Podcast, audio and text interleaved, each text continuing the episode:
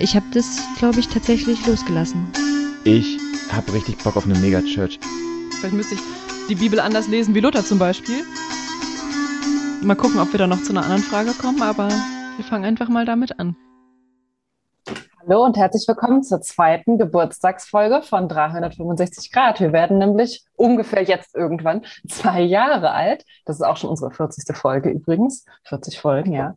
Ähm, das heißt, für die Leute, die schon lange dabei sind, ihr habt uns viele Stunden gehört. und bei mir ist natürlich auch wieder Hanna. Hallo. Und Jan. Moin, moin. Und ich bin Pauline. Schön, dass ihr dabei seid. Wir haben heute diverse Sachen eigentlich in der, in der, in der, in der Pipeline ähm, für euch dabei, ähm, mit denen wir euch beglücken wollen. Ähm, zum einen ein bisschen Rückblick, zum anderen auch ein bisschen Ausblick. Und ähm, wir starten mit einem längeren Rückblick, Hanna, oder? Du hattest auch nochmal die Frage an uns eigentlich äh, gerade gestellt, wie geht es uns denn damit, 40 Folgen gemacht zu haben? Oder hattest du gerade die Frage gestellt, Pauline? Nee, ich habe die reingebracht. Ja, genau. Ich dachte, das ist ja irgendwie mal interessant. Ähm, würde mich zumindest interessieren, wie es euch damit geht. Habt ihr das erwartet oder ähm, findet ihr das komisch, dass es jetzt 40 Folgen gibt, die da im Internet irgendwo rumgeistern? Erwartet, äh, ich glaube, ich konnte es mir auf jeden Fall nicht vorstellen. Es war so völlig abstrakt für mich am Anfang, das Ganze anzufangen. Und hätte auch sein können, dass wir keine einzige Folge rausbringen, dass wir die ersten zwei Folgen aufnehmen und sagen, oh nee.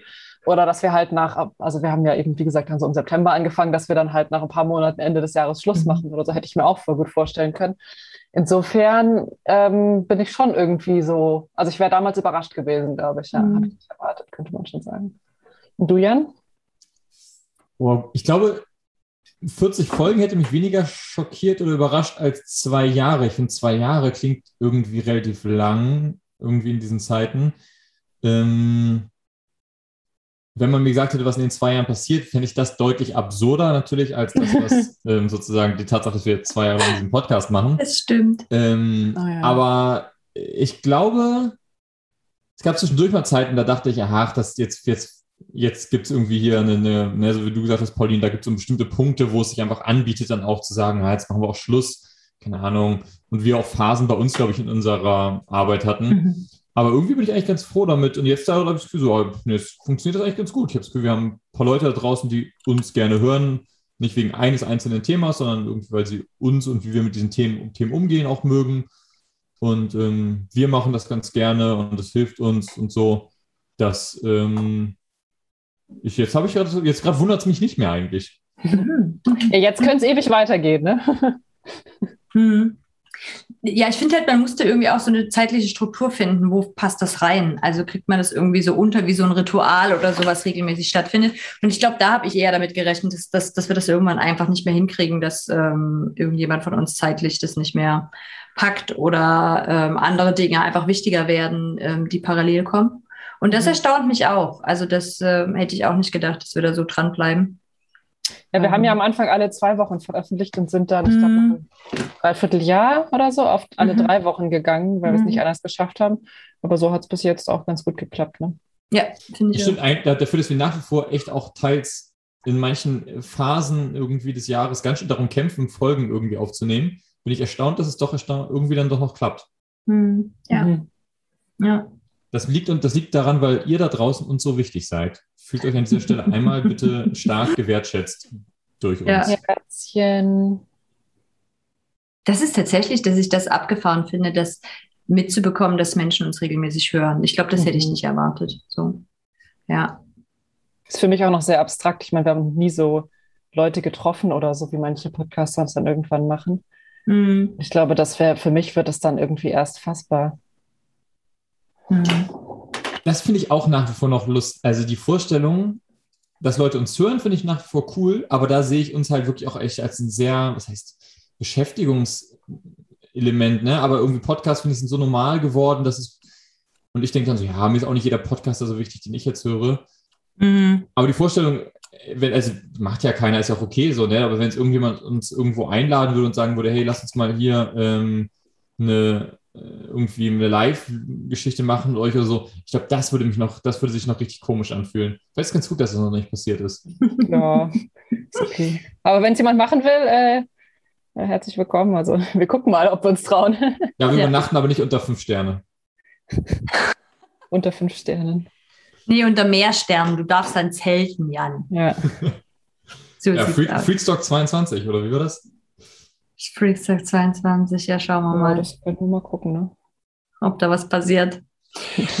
Naja, genau. Was wir uns ansonsten aber auch vorgenommen haben für heute, ähm, dass wir alle die Hausaufgabe hatten, uns äh, nochmal durch die Folgen so ein bisschen durchzugucken, was denn so unsere Lieblingsfolgen sind aus diesen zwei Jahren. Ähm, und ich bin total beeindruckt. Pauline hat sich tatsächlich durch ziemlich viele durchgehört. Ich dachte hab aus einem nicht Jahr. geschafft. Ich dachte Ähm, nur aus dem letzten Jahr. Ehrlich? Ach, Ja, aus dem letzten auch. Jahr? Oh, krass, ehrlich? So Nein, habe ich ich habe alle mir, ich habe mir durch über alle drüber geguckt und habe quer, querschnittmäßig mir rausgesucht, was ich gut fand. Ich wusste nicht, dass ich mich aufs letzte Jahr beschränken muss. Respekt, Hannah. Ja, So, wirklich. nein, ich habe nicht alle gehört, gar nicht. Ich habe die, ich habe mir die Titel angeguckt und da, wo ich irgendwie, wo es mich angeteasert hat, da habe ich reingehört und ähm, bin dann halt bei manchen hängen geblieben, bei manchen bin ich wieder ausgestiegen, wo ich gemerkt habe, oh nee, finde ich nicht spannend. Und bei anderen war ich total erstaunt, dass ich so dachte, voll krass, die höre ich wirklich total interessiert. Also ist ja abgefahren, weil man selber vergisst ja, was man erzählt hat. Ähm, und hört sich dann einfach selber nochmal zu und denkt und hört wahrscheinlich auch nochmal andere Sachen, als man vielleicht damals selber gehört hat. Das fand ich sehr spannend. Okay, dann wäre ja mal interessant, wer von uns starten möchte mit deiner ersten Lieblingsfolge ähm, aus dem letzten Jahr oder den letzten zwei Jahren, je nachdem, wie man die Hausaufgabe verstanden hat. Ja, wenn es die letzten zwei Jahre sind, wahrscheinlich du, weil du wahrscheinlich dann die Soll ich ersten, anfangen? Ja. Mich hat auch tatsächlich eine, eine Folge super ähm, begeistert. Ähm, und zwar unsere Folge über Erlösung. Ich weiß gar nicht mehr genau, die wievielte das war. Es war schon relativ am Anfang noch, glaube ich. So nach mit Said. Jahr oder so. Hm. Genau. Und, ähm, und das im Übrigen ist sowieso mal eins. Ich habe mich durch mehrere Folgen mit ihm nochmal durchgehört und ähm, hätte total Lust, Said mal wieder einzuladen. Das äh, war total schön. Also da sind ganz viele Gedankenanstöße nochmal drinne gewesen, die, die ich aus dem Gespräch gar nicht mehr so präsent hatte und da noch mitgenommen habe.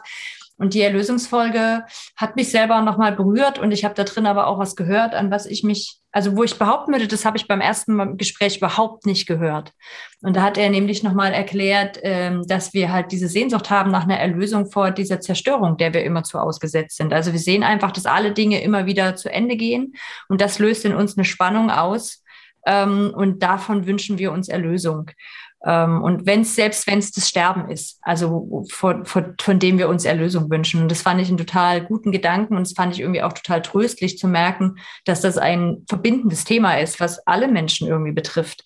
Da, sich damit auseinandersetzen zu müssen, dass das alles nicht ewig ist, dass es das alles nicht für immer ist und dass auch selbst im, im täglichen Leben wir das immer wieder erleben, dass Dinge zu Ende gehen oder dass ähm, Dekonstruktion oder Zerstörung sogar gibt und dass das eine Spannung in uns auslöst, von der wir uns Erlösung wünschen.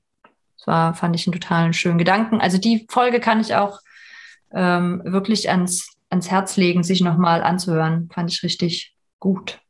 Genau. Hm, Kann ich gut verstehen. Ich finde es auch einen bewegenden Gedanken und irgendwie, vielleicht bricht es auch manches runter, was man so denkt oder empfindet, ne? dass es sich runterbrechen lässt auf Ver Ver Vergehen, Zerstörung und Tod, irgendwie die verschiedenen ja, Sachen und dass es doch irgendwie auch man den Schmerz von anderen Leuten insofern, auch wenn man die, die Sache nie erlebt hat oder die Situation nie erlebt hat, wo die andere Person drin ist, aber vielleicht doch diesen Schmerz irgendwie kennt Mhm. und irgendwie da drin verbunden ist. Mhm. Mhm. Mhm. Erinnert ihr euch noch an etwas aus dieser Folge oder zu der Folge, was euch noch bewegt hat? Ich habe lustigerweise gerade nochmal nachgeguckt, von wann die ist. Die ist ja von Anfang 2020. Mhm. Ähm, und direkt danach kam die Folge zum Thema Kreuz. Mhm. Und ich glaube, dass mich manche, das, das sind ja auch zwei Folgen, wo die, glaube ich, inhaltlich für mich, glaube ich, an der Stelle dann schon verschwimmen jetzt so ein bisschen. Mhm. Ähm, das haben wir haben sehr später dann ähm, beim Thema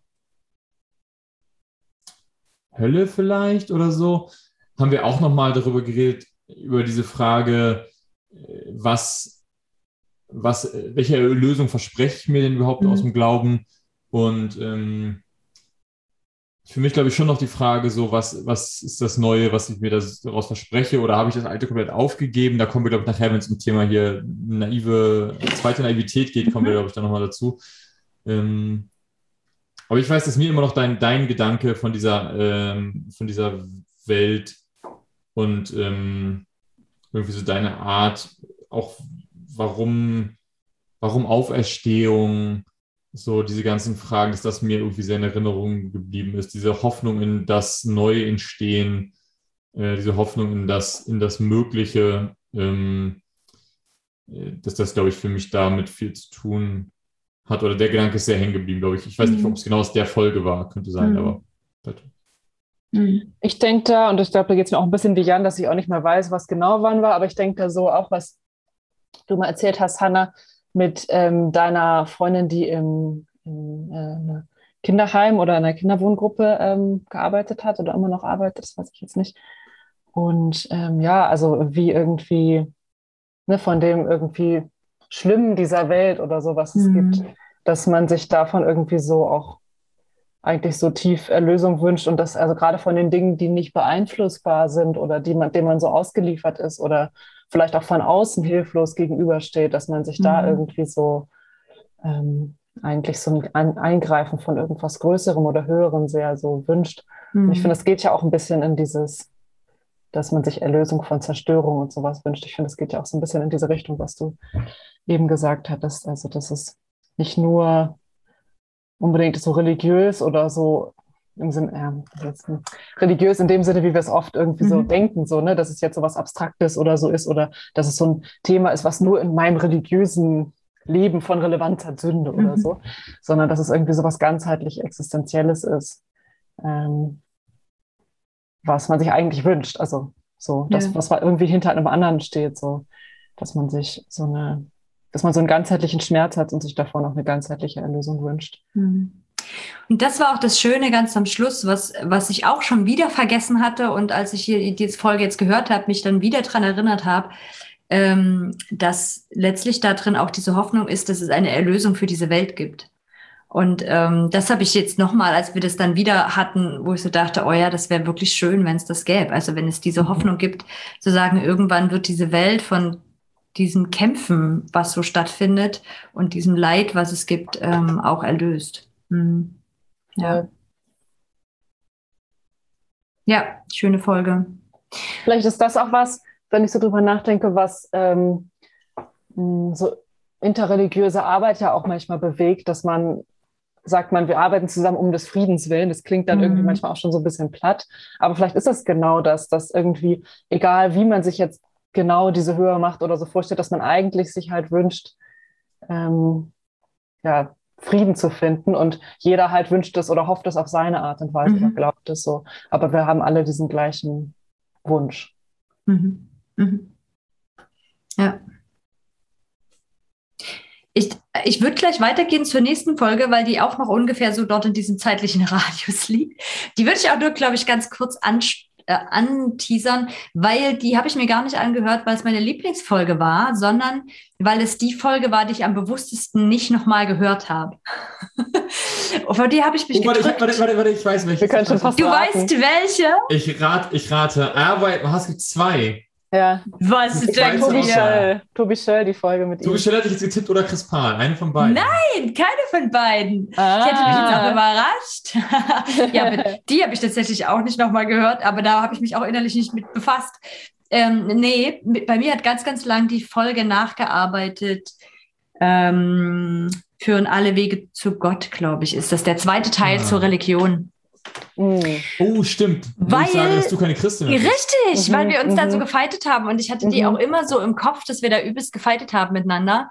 Ähm, und ich da auch echt bockig, glaube ich, danach war, weil ich das nicht verstanden habe. Hast aber nie gezeigt. Ja, das habe ich jetzt beim Hören auch gemerkt. Ich habe gedacht, so krass, das hat man gar nicht gemerkt. Nee. Wir unterhalten uns da ganz vernünftig, um ehrlich zu sein. Das ist eine ganz, ganz ähm, ganz angemessene Diskussion. Ich finde es ähm, jetzt gut, dass du deine Gefühle mal rauslässt. Also das ist jetzt vielleicht auch mal dran, Hanna. So. Ja, ne? endlich mal nach anderthalb Jahren nach dieser Folge, weil wann war die? Die war da ja irgendwann in der, die haben wir, glaube ich, direkt nach Erlösung aufgenommen, ne? Weil die ist auch noch mit Said. Wo wir ihn Ähm, nee, die ist, ähm, da, wir haben drei Folgen mit Said aufgenommen. Ja, genau. Aber nur weil wir die eine geteilt haben und, und Das direkt aufgenommen haben, wir sie alle an einem, an einem Tag. Wir haben Erlösung, dann das Kreuz, die haben wir Hm. zu dritt gemacht, dann, dann was Ah, ist stimmt. Religion mit Said und dann nochmal viele Wege führen nach Gott in Fragezeichen, Genau, mit Said. genau. Ja. Und ähm, was wirklich schade ist an der Folge, dass wir Said unglaublich wenig zu Wort haben kommen lassen, Mhm. weil Jan und ich uns halt einfach darüber gestritten haben, ob man mir jetzt das Christen, Christsein absprechen kann oder nicht. Ähm, und ich, dass die Wendung, die diese Folge genommen hat, auch überhaupt nicht mehr im Kopf hatte. Dass es nämlich dir eigentlich darum ging, Jan, dass du dich für das Christsein entschieden hast und zu dem Christsein gehört halt dazu, dass das Christentum sagt, wir haben Recht. Und darum hast du das einfach mit eingekauft. Und ähm, das war letztlich der Punkt, über den, um den wir uns gedreht haben. Und es hat sich dann eigentlich am Schluss ganz gut aufgelöst, dass zumindest diese zwei Standpunkte verstanden worden sind. Und, ähm, und ich glaube, so eher auf der Metaebene fand ich das eigentlich ganz gut, dass wir da mal so auch gestritten haben um Punkte. Finde ich, könnten wir fast öfter machen. Und auf der anderen Seite hat, hat mich dann total beschäftigt nach unserer letzten Folge, die wir aufgenommen haben, zu was glauben wir eigentlich noch, dass es mich auch interessiert hätte, ähm, Jan, ob du das heute immer noch, noch, noch so sehen würdest, so sehr stark zu sagen, wenn man Christ ist, dann muss man auch mit dazu sagen, dass das Christentum Recht hat und die einzige Religion ist. Wobei ich sagen muss, dass Pauline das am Ende der Folge ein Stück in Frage gestellt hat, ob das das Christentum tatsächlich behauptet. Ähm, Ich glaube, ich, wenn ich mich erinnere, hat diese Aussage mit von wegen, dass man das Christentum muss Recht haben, sozusagen, da weiß ich gar nicht, ob die Aussage nicht damals sogar von Said kam und ich es, ich würde eher sagen, äh, man kann sich halt nicht bestimmte Sachen zusammenbasteln, mhm. sondern dann hast du halt nicht mehr das Christentum, sondern hast du halt ein Gemisch. Ich glaube nicht, dass man sagen muss, wir haben zum Beispiel, wir haben Recht, die anderen haben Unrecht, aber ich glaube, es ist halt, das Wort Christentum gehört zu einem Gesamtpaket Mhm. Und wenn man sich an, und sobald, wenn man das zu sehr aufweicht, glaube ich, dann würde ich halt einfach sagen, Mhm. es ist kein Christentum mehr, sondern es ist halt irgendwie, Synkretismus. Mhm. ja, oder Was genau- für ein Ding, Pauline? Sag nochmal. Synkretismus oder so. Also das äh, kann man als Schimpfwort verstehen, aber es ist ja erstmal nur, dass man verschiedene Dinge mischt. Mhm. Okay. Ja. ja, aber das ist so ungefähr das, was du da auch sagst, Jan, eben, dass es nicht dieser Gemischtwarenladen werden soll, ähm, wo ja eigentlich nochmal Nee, interessant gar nicht wäre. soll. Nee, Ich mö- möchte es nochmal betonen. Da geht es mir wirklich darum, dass ich das Christentum schützen möchte, sondern ich würde sagen, es ist einfach eine, eine normative Beschreibung. Mhm. Ähm, und es, äh, also sozusagen von mir aus, wenn irgendwie sich am Ende irgendwann rausstellt, ja, das Christentum ist halt, ist halt komplett, also es lohnt sich nicht mehr, dieses Wort so zu definieren, dann wird sich das ändern. Aber meiner Meinung nach ist es einfach von der Definition noch so. Und da wir uns am Rand sozusagen des Christentums befinden, meiner war, also würde ich sagen, das würde ich, darüber würde ich sogar sagen, kann man wissenschaftlich schwer streiten, als zu sagen, dass wir uns am Rand der Religion Christentum befinden mit unseren Themen. Ähm, Mhm. dann äh, und wir dann anfangen zu sagen, ja, ich bin immer noch, das ist immer noch Christentum, was ich hier mache, aber äh, XY und dann die Liste anfängt aufzuzählen, mit was man noch Was alles macht, Mhm. dann würde ich sagen, uh, also ja, es ist einfach dein Wort, aber dann ist es halt eben wie viele andere Sachen, das ist dann halt dein Wort, was du dafür gefunden hast, aber Man kann Mhm. sich dann nicht mehr so gut mit anderen Leuten darüber verständigen, wenn Ja. man Genau. das so Ja, ja, ja. Wenn die, aufweicht, wenn sozusagen. die, gemeinen, äh, die gemeinsamen da Verständigungen weg sind. Ja, wobei das halt schade ist in der Folge, das wird, glaube ich, dazu, da hat Said uns dann am Schluss nochmal dazu gebracht, was ist denn das Attraktive am christlichen Glauben Hm. oder an der christlichen Religion? Ähm, und das war dann wieder was sehr schön Verbindendes, wo ich so dachte, ja, das also war auch eine schöne Erinnerung, ähm, das nochmal so zu sehen, was ähm, für uns eigentlich so das Wertvolle ist und was vielleicht auch das Christentum ausmacht, das wäre nochmal interessant. Ähm, genau, aber die habe ich mir angehört und es war sozusagen ein kleiner Aufarbeitungsprozess, zu, festzustellen, ach so, nee, das kann ich ganz gut aushalten, das anzuhören und wir haben uns gar nicht so sehr gezofft, wie sich das für mich angefühlt hat. Ähm, und eben, dass ich gedacht habe, oh, ich würde jetzt super gerne mal äh, Said fragen, ob er nicht Lust hat, sich mal wieder mit uns zu unterhalten und ob wir nicht mal wieder ein Thema finden, weil das war, war wirklich eine äh, sehr gute ergänzende Sichtweise ähm, und auch einfach mit einer sehr schönen Art, äh, mit der er da dabei ist. Genau.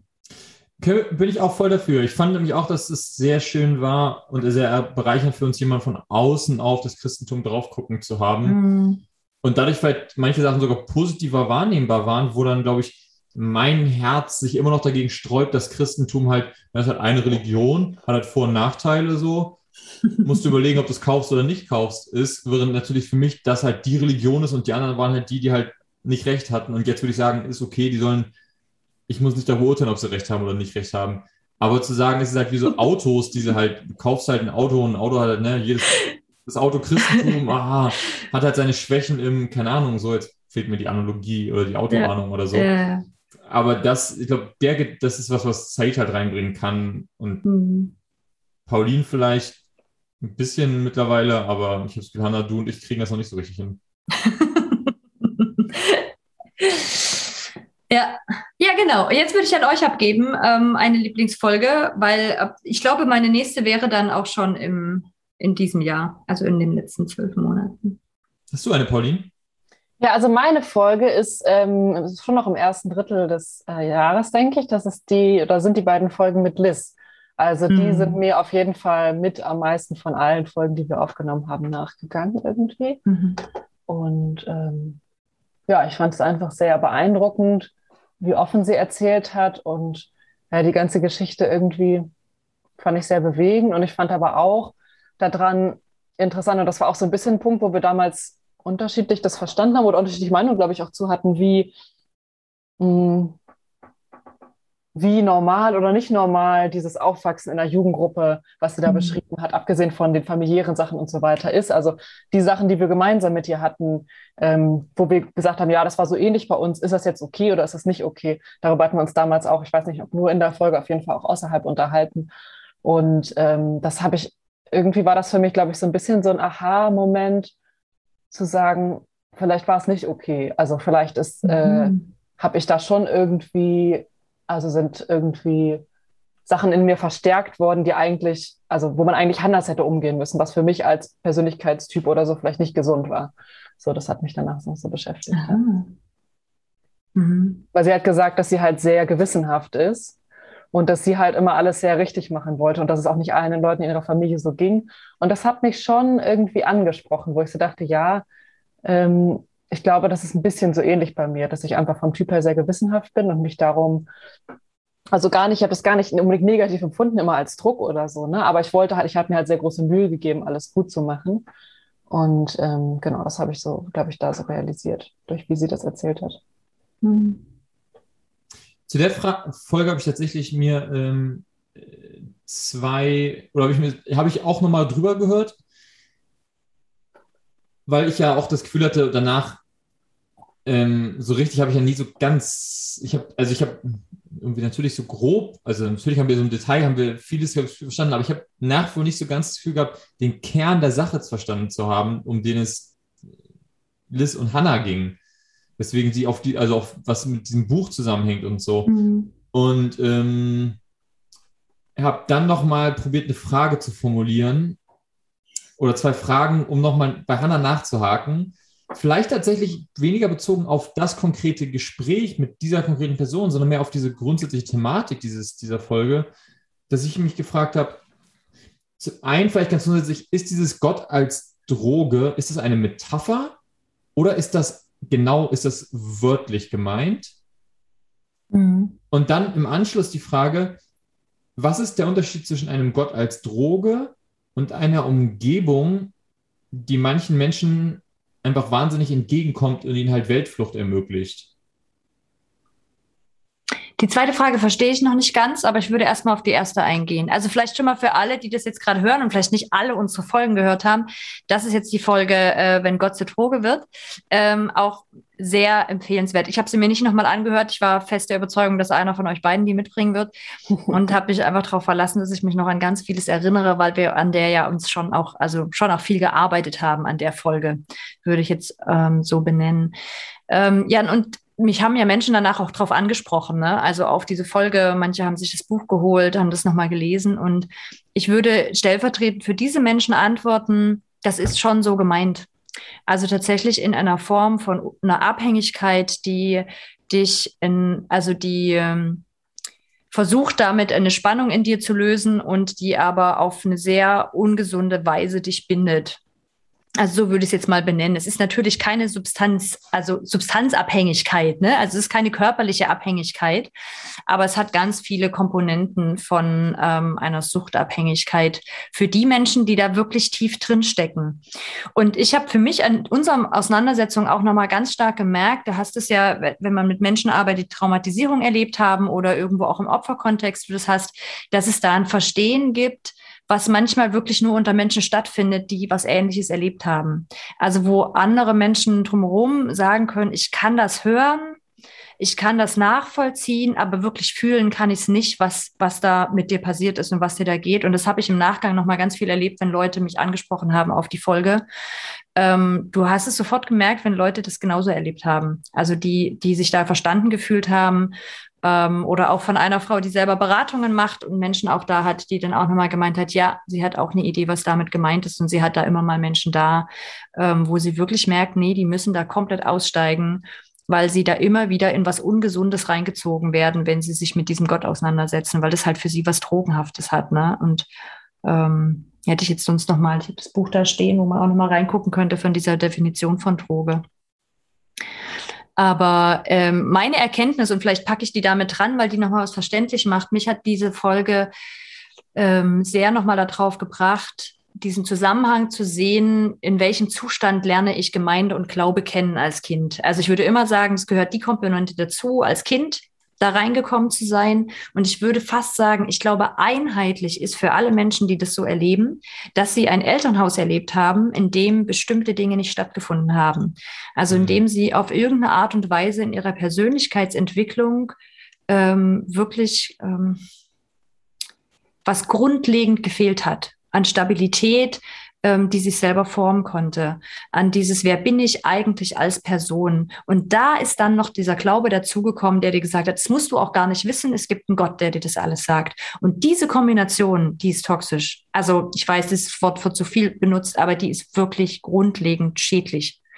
Ähm, das ist nochmal für mich was ganz Wichtiges, weil mich das ja auch sehr beschäftigt hat, Jan, so, ne? Warum ist das bei manchen so und bei anderen überhaupt nicht so? Und ähm, ich würde wirklich das dazu nehmen. Und ich, ich glaube, das Tragische daran ist, dass ähm, dieses evangelikale System Familien anzieht, die da eine Schwierigkeit haben, weil es halt ähm, so ein Außengerüst bietet. Es bietet zu viele Möglichkeiten, dass das gar nicht sichtbar wird, dass da was Grundlegendes fehlt, dass da Kinder eigentlich vernachlässigt werden, ähm, dass ähm, ja da einfach auch das ein bisschen, also destruktive Systeme sind, in denen diese Kinder da groß werden. Und dann aber in so ein, und das wird dann gedeckelt mit dieser Religion und mit diesem heiligen Gerüst drumherum und darin aber nochmal verstärkt. Also so ein bisschen, Pauline, was du auch gesagt hast, ne, da wären sozusagen Dinge, die eigentlich von außen vielleicht realistisch gesehen nicht gut sind und wo man eher einen Gegenimpuls gebraucht hätte, die wären da drin nochmal verstärkt und als genau richtig erklärt. Nämlich eben nicht auf sein eigenes Inneres zu hören, sondern auf Gott zu hören, sich darauf verlassen, anderen Menschen helfen, die Bedürfnisse anderer Menschen erkennen. Ähm, und das alles hält aber diese Person davon ab, ähm, eine eigene Persönlichkeit zu entwickeln, aus der heraus ich dann ja auch handeln und ähm, agieren kann. Deswegen erlebt man das also gibt es wahrscheinlich sehr wenig Menschen, weiß ich nicht, wäre jetzt interessant, wenn die sich vielleicht sonst nochmal melden würden, sehr wenig Menschen, die im Erwachsenenalter Christen geworden sind und in evangelikale Kontexte gekommen sind, die erleben das meistens nicht so, weil da ist diese Persönlichkeit schon da. Die kriegen dann an irgendeiner Stelle mit, hier stimmt irgendwas nicht, es fühlt sich irgendwie komisch an, ich kann da drin nicht bleiben, ich gehe hier wieder raus, so. Ähm, oder die finden dann so ein, die können sich damit arrangieren sogar zum Teil und können sagen, das ist ein bisschen komisch, aber den Teil finde ich irgendwie ganz gut an der Gemeinde und darum bleibe ich. Ich kann das für mich selber sortieren. So, und da, ähm, genau, kommt dann nochmal so was Schräges rein. Das Spannende ist, wir haben einen Kommentar auf, äh, unserem, auf unserer Website zu der Folge bekommen, ähm, wo eine Bianca schreibt, ähm, ich finde mich in ganz vielem wieder, auch wenn ich nicht christlich aufgewachsen bin mhm. aber aufgrund anderer Faktoren, genau, was auch immer das ist, ganz vieles nachvollziehen kann. Ähm, und ja, schreibt noch natürlich ganz viel Komplimente für uns. und äh, sagt ähm, auch danke für den Mut, offen und ehrlich über diese Seite des Glaubens zu sprechen, auf der viele andocken können in ihrem Erleben, die aber gerne verschwiegen wird. Weswegen ich diese andere Frage noch gestellt hatte mit diesem, also diese, sagen wir mal, diese Abgrenzungsfrage war, Pauline und ich haben früher World of Warcraft gespielt. Da haben wir, glaube ich, in der Gaming-Folge, auf die ich jetzt nicht sonst nicht weiter eingehen würde heute, auch noch mal ein bisschen, glaube ich, drüber geredet. Und eine ganz spannende Debatte, die ich damals häufiger geführt habe, war, ist, ist man, also wann ist man süchtig nach einem Mhm. Spiel? Und immer gemeint habe, na, es gibt schon noch einen großen Unterschied zwischen Leuten, die süchtig sind und Leuten, die halt einfach, für die sich einfach im Alltag es einfach wahnsinnig praktisch ergibt aus diversen Gründen, das als Realitätsflucht zu nutzen. Mhm. Und ich finde, es gibt schon noch einen Mhm. Unterschied zwischen, das ist halt einfach meine angenehmere Realität und ich bin süchtig. Mhm. Und ich habe mich nochmal gefragt, wo ist, also, weil ich schon erlebe, dass viele Leute auch in diese, also auch, und das ist dann komplett unabhängig von darin aufgewachsen oder nicht, einfach gerne, wahrscheinlich gerade im Erwachsenenalter, gar nicht so, ah, Jugend kann sein, aber Jugend ist ja vielleicht manchmal eher anstrengend, dieses, dass man da so verschwindet drin. Aber im Erwachsenenalter halt wirklich dann aber auch, oder im jungen Erwachsenenalter auch froh sind, da verschwinden zu können. Ähm, wobei das wahrscheinlich bis ins höchste Erwachsenenalter, wahrscheinlich ist das so altersunabhängig. Es ist einfach auch angenehm, ist da eine, eine sehr in sich zusammenhängende Welt zu finden, in der man halt sein kann und die halt in sich auch inhaltlich geschlossen ist. Da alle Fragen enden irgendwo wieder in Mhm. dieser Welt. Ähm, und ich habe mich dann gefragt, was ist dann der, also bei World of Warcraft damals hätte ich immer gesagt, so, das Problem mit der Sucht würde ich dann anfangen zu diskutieren, wenn die Leute zum Beispiel offensichtlich es ihnen schlecht geht dabei und sie weiter dabei bleiben.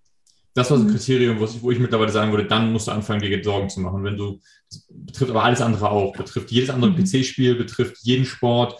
Wenn es, wenn du, wenn es dir schlecht geht, du offensichtlich keinen Spaß mehr hast, es keine beruflichen oder sowas Verpflichtungen gibt, da drin zu bleiben und du einfach da drin bleibst, dann musst du dich mal ganz ehrlich fragen, so ist dann, also ist das eine ganz, ist, was ist das für eine Motivation? Und das gleiche würde ich beim Christsein mittlerweile auch die Frage stellen, wenn es dir damit richtig schlecht geht die ganze Zeit, warum bleibst du dann drin so?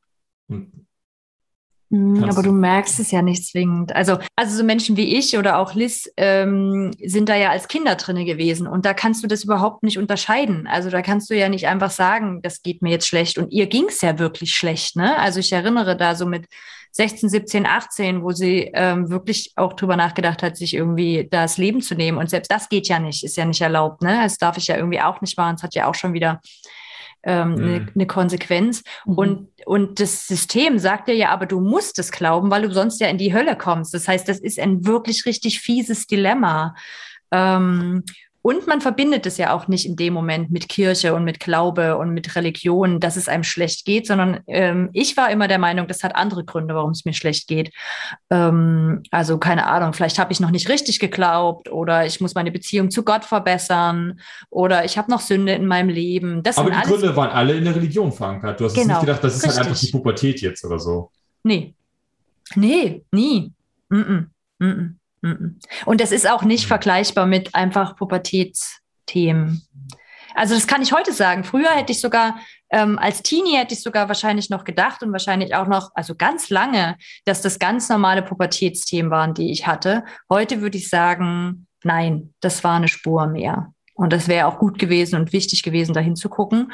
Und ich glaube, das Gemeine ist, ähm, vielleicht hätten, äh, wenn ich nicht in so einem Glaubenssystem bin, wo ich mich ja selber die ganze Zeit mit diesem Gott aufbaue und an dem auch wieder orientiere und dann auch wieder sage, ja, und ich halte an dem fest. Und das ist Anfechtung auch richtig gut, richtig gut, um sich zu erklären, warum es einem schlecht geht. Anfechtung. Mhm. Ähm, dann hätte vielleicht sogar irgendjemand im Außen mal gemerkt, dass es mir nicht gut geht oder auch, dass es einer Liz nicht gut geht oder ma- man hätte sich Hilfe gesucht. Aber all das tut man ja nicht, weil es in dieser Erklärungssystem dazugehört. Also das ist ja auch, da gibt es ja eine Erklärung dazu. Also es gibt ja auch diese Ideen von, umso schlechter es dir geht, ähm, umso besser, weil das heißt ja, du wirst wirklich angefochten vom Satan. Das heißt, weil du bist richtig gut dabei. Mhm. Ne? Also das sind ja Metaphern, als Krieger, Kriegerin unterwegs zu sein.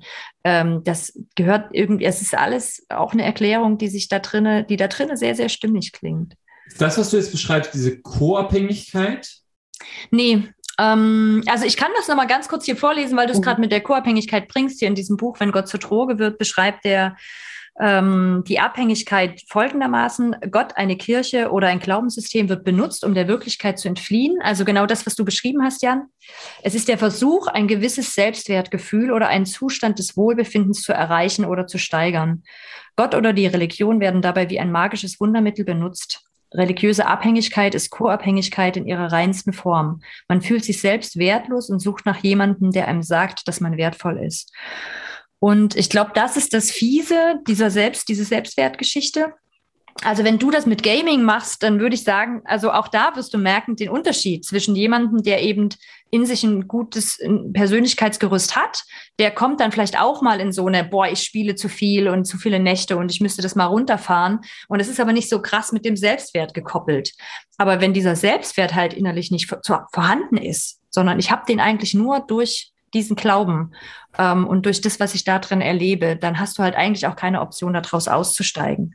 Und Co-Abhängigkeit, ähm, boah, da hänge ich mich jetzt wieder weit aus dem Fenster, wenn ich das erkläre, ist eigentlich vor allen Dingen diese enorme Orientierung im Außen. Und nur wenn es im Außen gut läuft, kann es mir gut gehen. Also im, wenn man es in der mal weg von, von Religiosität nimmt, im Familiensystem, dann würde das heißen, es geht mir immer schlecht, sobald es einer Person in meinem Umfeld schlecht geht. Mhm. Und ich bin dafür verantwortlich, dass es diesen Personen dann wieder gut geht. Ähm, und, und das wird natürlich, wenn du das schon als Grundlage hast und damit in den christlichen Kontext kommst, es ist halt das Gift, weil das wird dort genauso erzählt. Ich soll mich kümmern um andere, dass es denen gut geht. Das wird anerkannt, das wird bestärkt, dafür gibt's Applaus. Ähm, und dann bleibst du sozusagen in dieser Schleife immer weiter drinne. Mhm. Und du bleibst aber, du bist aber nicht berührbar, ne? Also, weil dafür müsste ich mal aussteigen, müsste sagen, ich brauche auch Hilfe. Auch ich muss irgendwo an irgendeiner Stelle Hilfe annehmen. Jemand anderes kann das auch tun. Ich müsste lernen, meine Bedürfnisse wahrzunehmen. Auch das wird nicht unbedingt in, in diesen evangelikalen Kreisen bestärkt, ähm, etc. etc.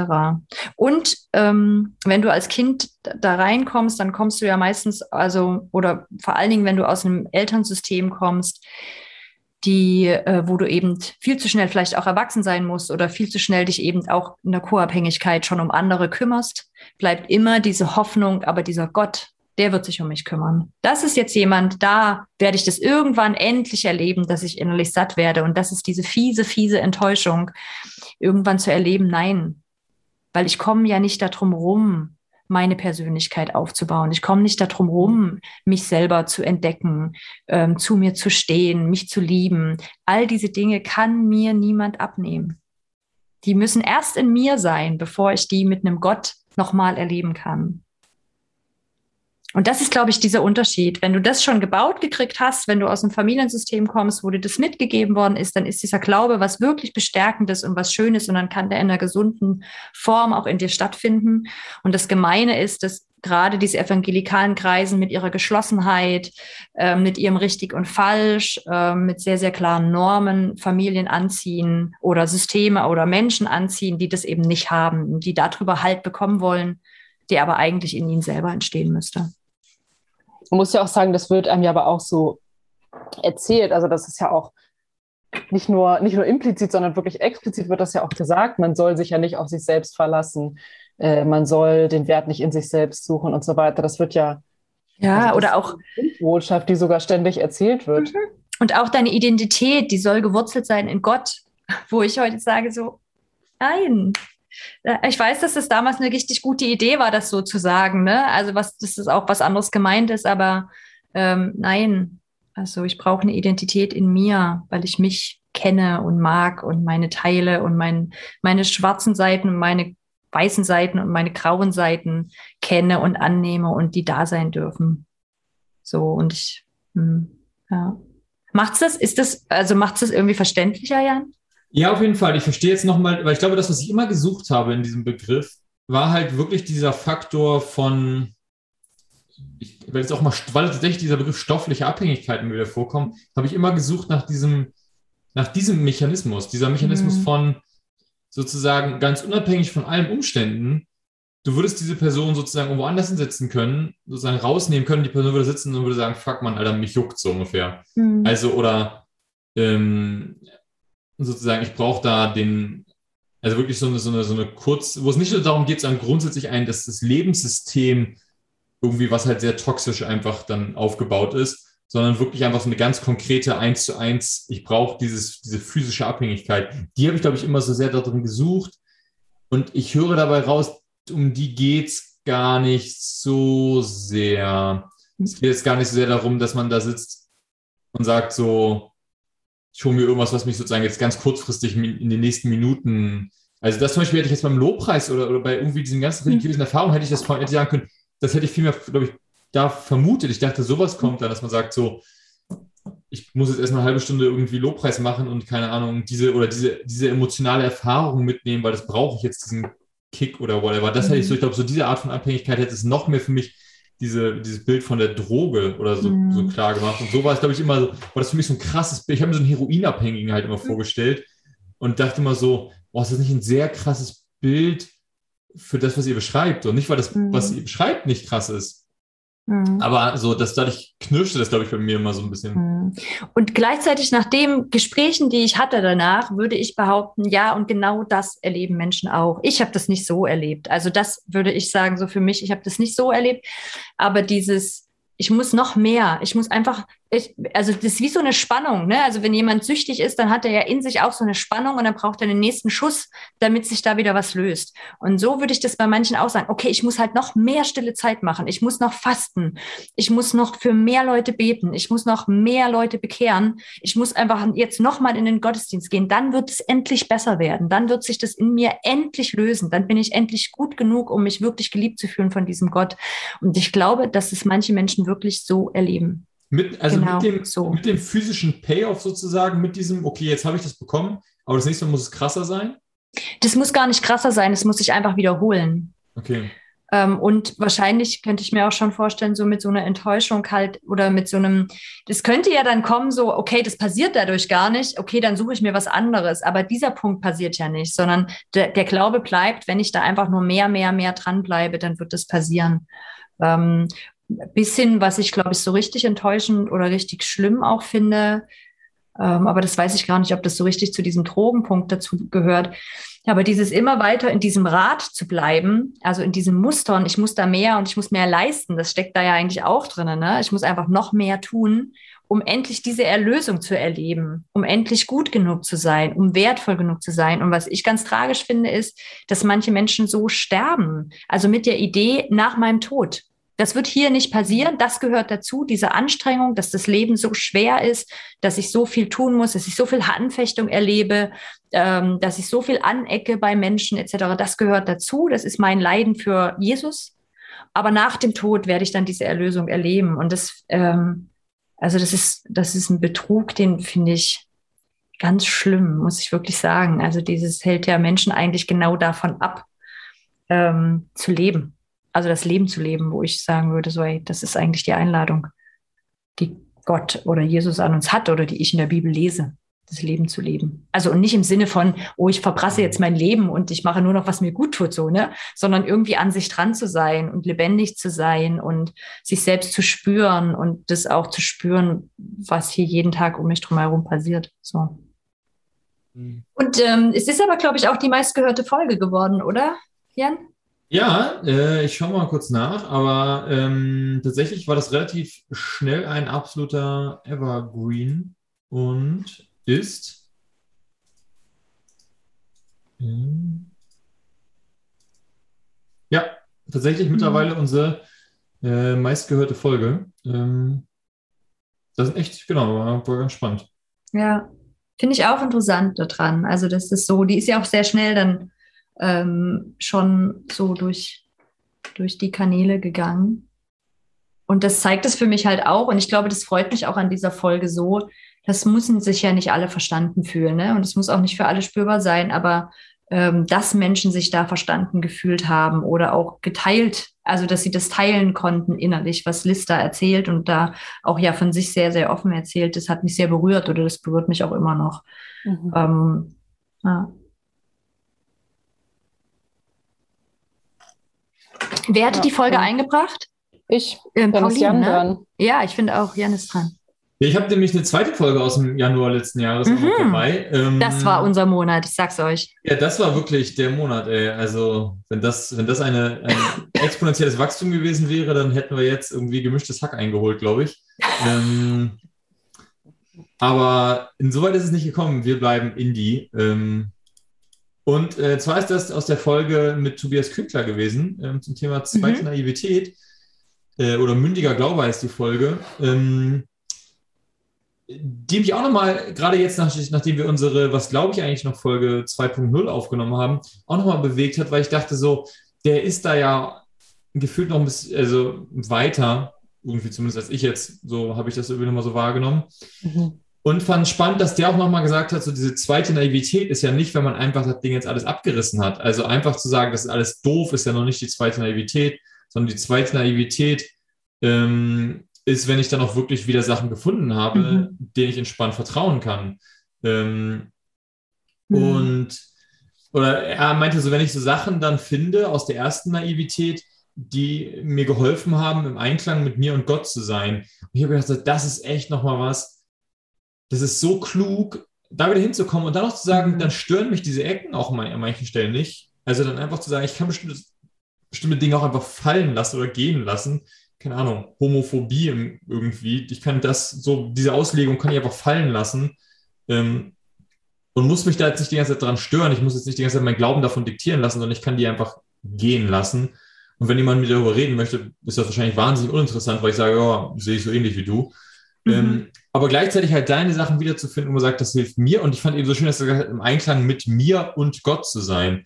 Also auch, Mhm. da habe ich so ein bisschen auch gehört, sie rausgehört, so den Glauben in mir, also Jan der Gläubige, nicht, nicht als biografische Beschreibung, sondern einfach erstmal als, als Ist-Beschreibung und zu sagen, was, was hilft denn, mich mit dieser Person wieder in Einklang zu bringen ähm, und auch mit, ähm, mit Gott. Mhm. Und ich habe zum Beispiel, ich schiebe seit Monaten dieses Stichwort Lobpreis irgendwie vor mir her, weil ich immer das Gefühl habe, so, das ist halt das, was mir, wo ich immer sage, kann ich sofort sagen, vermisse ich, aber es passiert halt nicht. So. Mhm. Und ich dann denke so, ja, aber das ist es doch wahrscheinlich, sich wirklich seine, sein, sein Leben da so zurecht zu basteln und halt dann zu gucken, was bin ich, wie ist das möglich, ohne dass es zu kompliziert wird. Ich schätze mal, dass das in Marburg und Kassel noch ein bisschen leichter ist, weil die Angebote ein bisschen vielfältiger sind als in Halle. Ähm, aber auch in Halle ist das, glaube ich, möglich, so mit Internet und allem. Ne? Also du, Hanna, mit Worthaus machst ja auch vor, ne? dass man sich wirklich auch dann einfach aktiv seine Sachen suchen kann oder Freakstock oder was auch immer. Was halt früher die Kongresse waren, zu denen man dann gefahren ist und zu sagen, da gehe ich hin und da suche ich mir bewusst meine Momente. Mhm. Oder ich höre meine Podcasts oder was auch immer so. Ähm, Dann eben zu gucken, was ist denn das, was mir in meiner ersten Naivität schon geholfen hat und gar nicht unbedingt nur bei der Dekonstruktion. Weil ich merke zum Beispiel, dass Hossa Talk natürlich einer meiner, der Bausteine meiner Dekonstruktion war, aber mich mittlerweile nicht mehr so abholt, weil ich das Gefühl habe, mein Glaube sieht halt einfach anders aus, den Mhm. ich leben möchte. Vielleicht, vielleicht auch nicht. Also du siehst, du siehst kein Vorbild da drin, wo du hin willst, oder wie? Ja, oder die reden nicht über das, was ich, also die Mhm. reden nicht so über die Themen. Also ich kann mir vorstellen, zum Beispiel bei Jay, ne, ich weiß nicht, wie man hier, wer den Hossa Talk Podcast noch nie gehört hat, ist so ein kleiner, ähm, unwichtiger, christlicher, so postevangelikalen Oh. Podcast. Ähm, die machen das, was wir machen, sozusagen, nur halt einfach zwei weiße Männer, also nicht so, nicht ganz so gut. ähm, Nur halt irgendwie dreimal so Ich lang hoffe, oder so. Jay und Goffy hören uns nicht regelmäßig.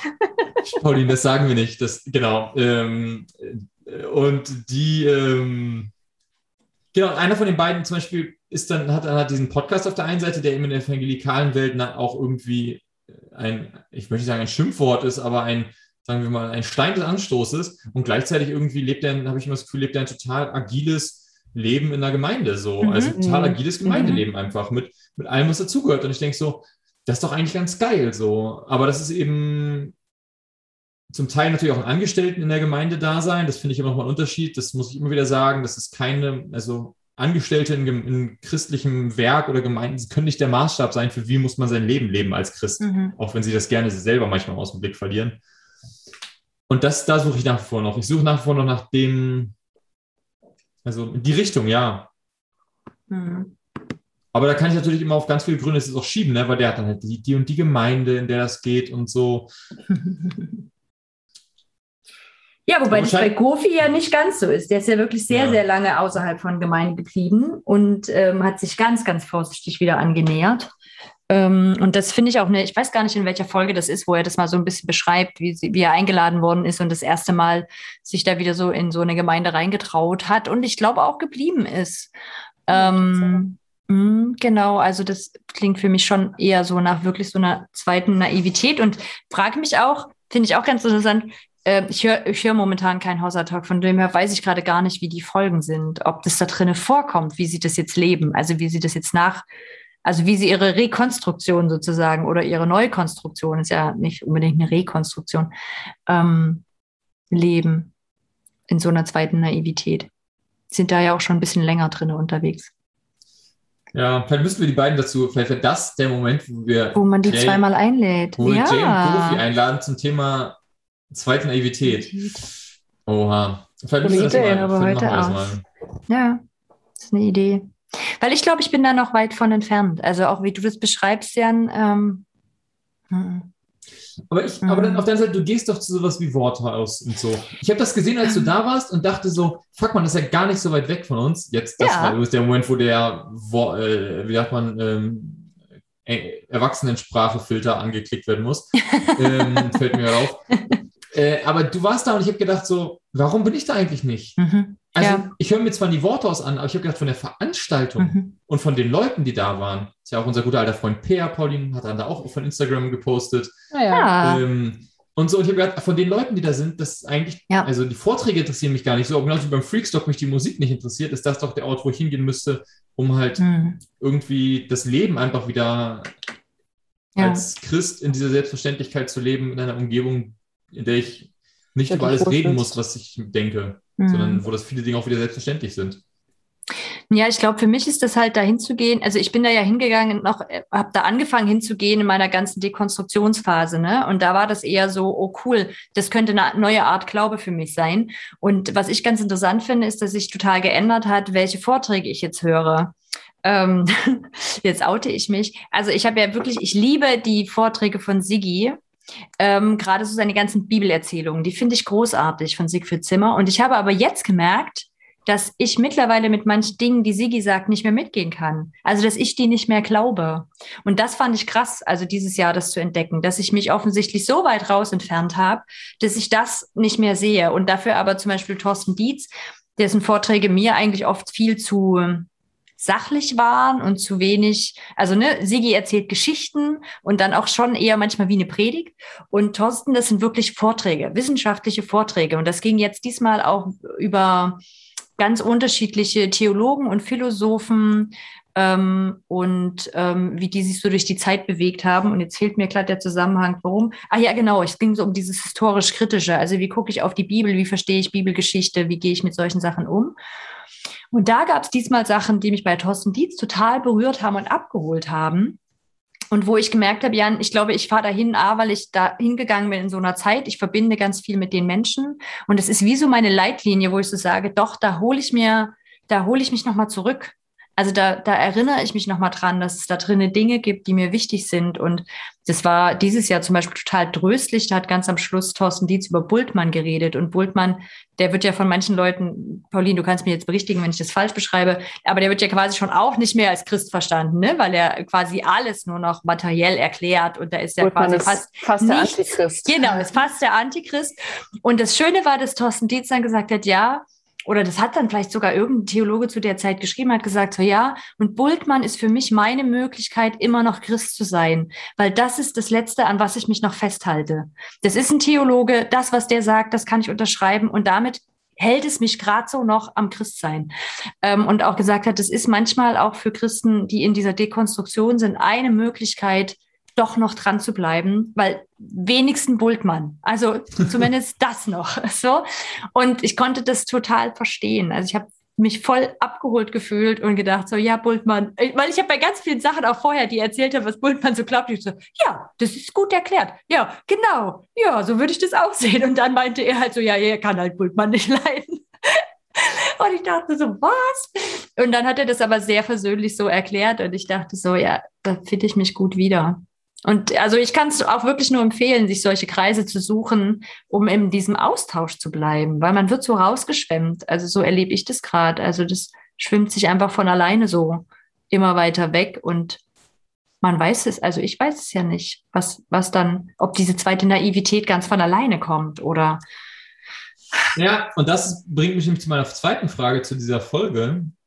Ich habe mich gefragt, muss mündiger Glaube aufwendiger Glaube sein? Aha, das ist eine witzige Frage, ja. Weil dann nämlich die, weil ich dann gemerkt habe, so als direkt als ich die Folge gehört habe, habe ich direkt schon gemerkt, in mir kribbelt's, ne? Also wenn ich Tobias mhm. Kübler da, da reden höre, denke ich auch so, na, auch wieder da. Zum einen, du setzt dich halt beruflich mit diesen Themen auseinander, so du hast es doch einfach.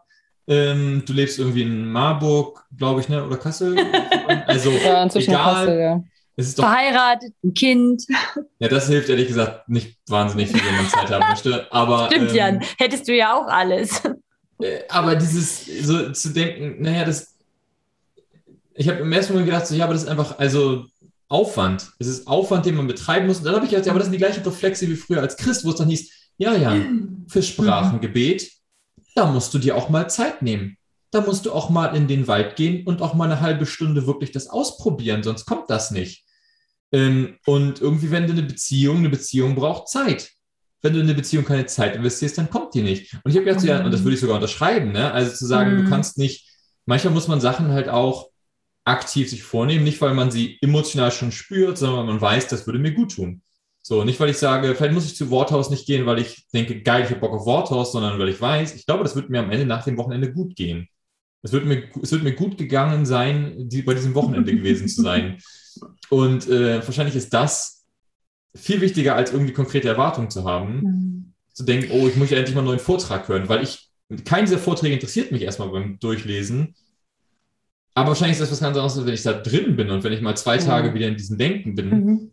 Mhm. Und wenn ich das, wenn ich selbst das nicht mehr wollen würde, dann müsste ich sagen, boah, also, ne, dann ist, willst du dann diese Beziehung noch? Und eigentlich sage ich ja immer, ich will diese Beziehung noch. Also vielleicht, vielleicht muss, also wäre die Frage an euch, muss denn mündiger Glaube aufwendiger Glaube sein? Na, jetzt da zu Wort zu fahren, wäre ja nicht aufwendig, aufwendiger als dein alter Glaube gewesen wäre. Also früher bist du ja auch zur Veranstaltung gefahren.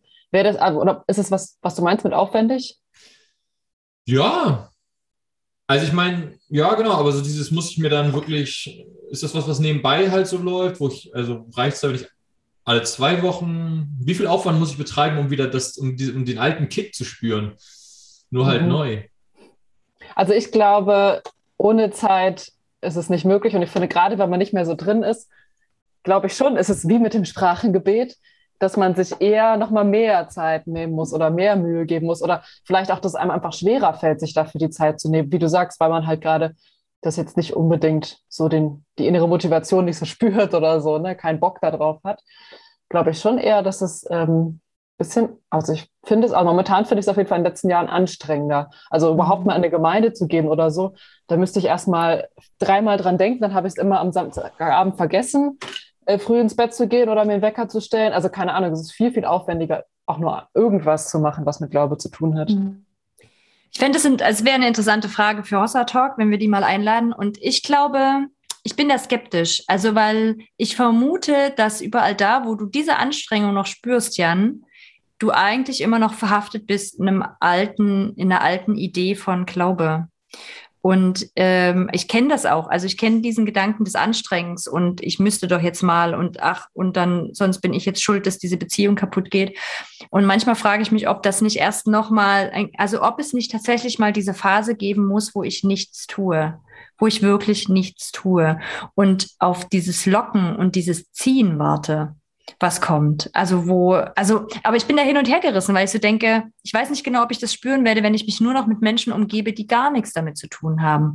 Aber vielleicht passiert es auch. Also vielleicht gibt es trotzdem diese Verlockung und dieses, weil das merke ich dann an manchen anderen Stellen, ne, wo ich dann wieder so an Meditationselemente rankomme und so merke, oh ja, das ist schön. Und das kommt nicht aus meinen christlichen Kontexten. Also das hatte ich jetzt kürzlich von einem Arbeitskollegen, der halt sich angewöhnt hat, bevor er isst, sich dreimal, also sich hinzusetzen und dreimal tief ein- und auszuatmen. Und der hatte den Mut, irgendwie mir zu sagen, ey Hanna, wenn wir zusammen essen, nur so zur Info, ich mache das einfach immer. Du kannst einfach anfangen oder mitmachen. Und ich habe dann einfach mal drei Tage lang das mitgemacht. Und, und das hat in mir ein Gefühl wachgerufen, was ich kannte. Also wo ich so dachte, oh, wie schön. Also wie schön. So, und dann, dann gibt's da wieder so ein Andocken. Ich weiß nicht, ich bin mir nicht sicher, ob es wirklich mit dieser Anstrengung läuft. Vielleicht hat das ist eine Frage des Gottvertrauens. Mhm. Ja, Ob ich man- glaube, ja. Ob man doch irgendwie, ne, also wenn man jetzt sagt, okay, na, ich glaube schon irgendwie, dass Gott hinter uns her ist und ein Interesse an uns hat, dann wird er auch nach so einer Phase des Nichtstun, wird er wirklich locken. Und wenn man sich da nicht so sicher ist, dann wird man vielleicht eher so mit der Perspektive darauf gucken, naja, wenn ich halt eben keine Freunde mehr habe, die mit mir darüber reden, keine, also niemand, nichts mich daran erinnert, keine Termine habe, dann wird es sich einfach so wegleben. Mhm. Ja, das ist, glaube ich, dann wirklich auch eine Frage von, was erwarte ich emotional vom Glauben? Also ich glaube, da hast du schon recht, Hanna, mit der Frage, was, was, was denke ich denn, ist die zweite Naivität die erste Naivität nur halt mit anderen Inhalten? Mhm. Und das weiß, das weiß ich nicht. Mhm. Das ist eine gute Frage. Weil ich glaube, daher kommt das, ne? Also auch dieses Mhm. Ding von, also mein erster Reflex war gerade, Pauline, noch zu denken, ja, aber es ist ja meine Verantwortung. Ich habe es jetzt ja schon einmal erfahren, dass Gott mich liebt und alles. Wenn ich mich jetzt abwende, kann ich ja nicht erwarten, dass er jetzt nochmal den gleichen Aufwand betreibt, so, sondern jetzt auch ein bisschen meine Mhm. Verantwortung sozusagen, dass Gott mich einmal an Bord holt, aber dass er danach den gleichen Aufwand betreibt, kann ich das denn überhaupt erwarten? Also das ist schon, also die Frage, wie sieht denn dieser zweite Glaube dann überhaupt aus? Mhm. Weil Ja. ich meine, was ich sozusagen Rat als, als, als Antworten von dem zweiten Glauben, von, das, von der zweiten Naivität erwarte, die Antworten habe ich ja, die rationalen. Jetzt aber die Frage, wie sieht dann der Glaube an sich aus? Oder ist der Mhm. Glaube eben nur Antworten? Mhm.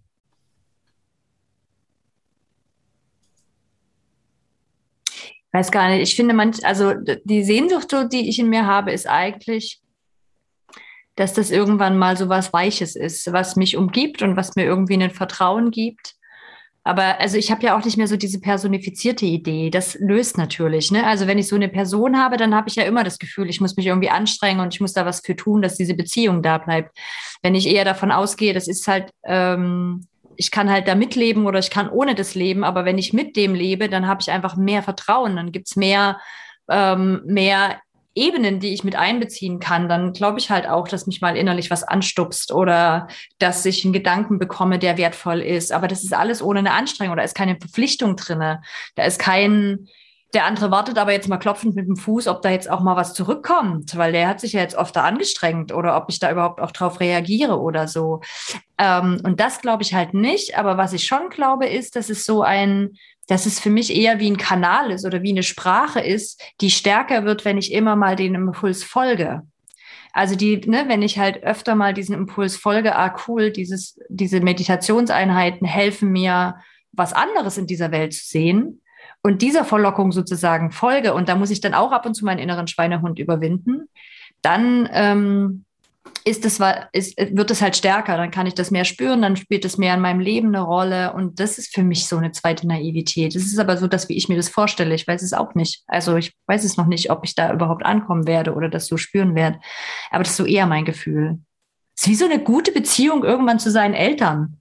Also als Kind ist man da ja auch in der Abhängigkeit und man ist angewiesen irgendwie drauf, dass man auch miteinander funktioniert und so. Und wenn man erwachsen ist und losgelöst von seinen Eltern, das da, passiert aus meiner Sicht sehr, sehr, sehr viel später als mit 18 oder 19, also viel, viel, viel, viel später, dann ist das eher so eine schöne Beziehung, die es halt noch zusätzlich in seinem Leben gibt, wo man sagt, und die wichtig ist, also die auch mit keiner anderen irgendwie ersetzbar ist, weil es ja immer noch eine Elternbeziehung ist, aber wo es halt kein, wo man auch ganz frei sein darf.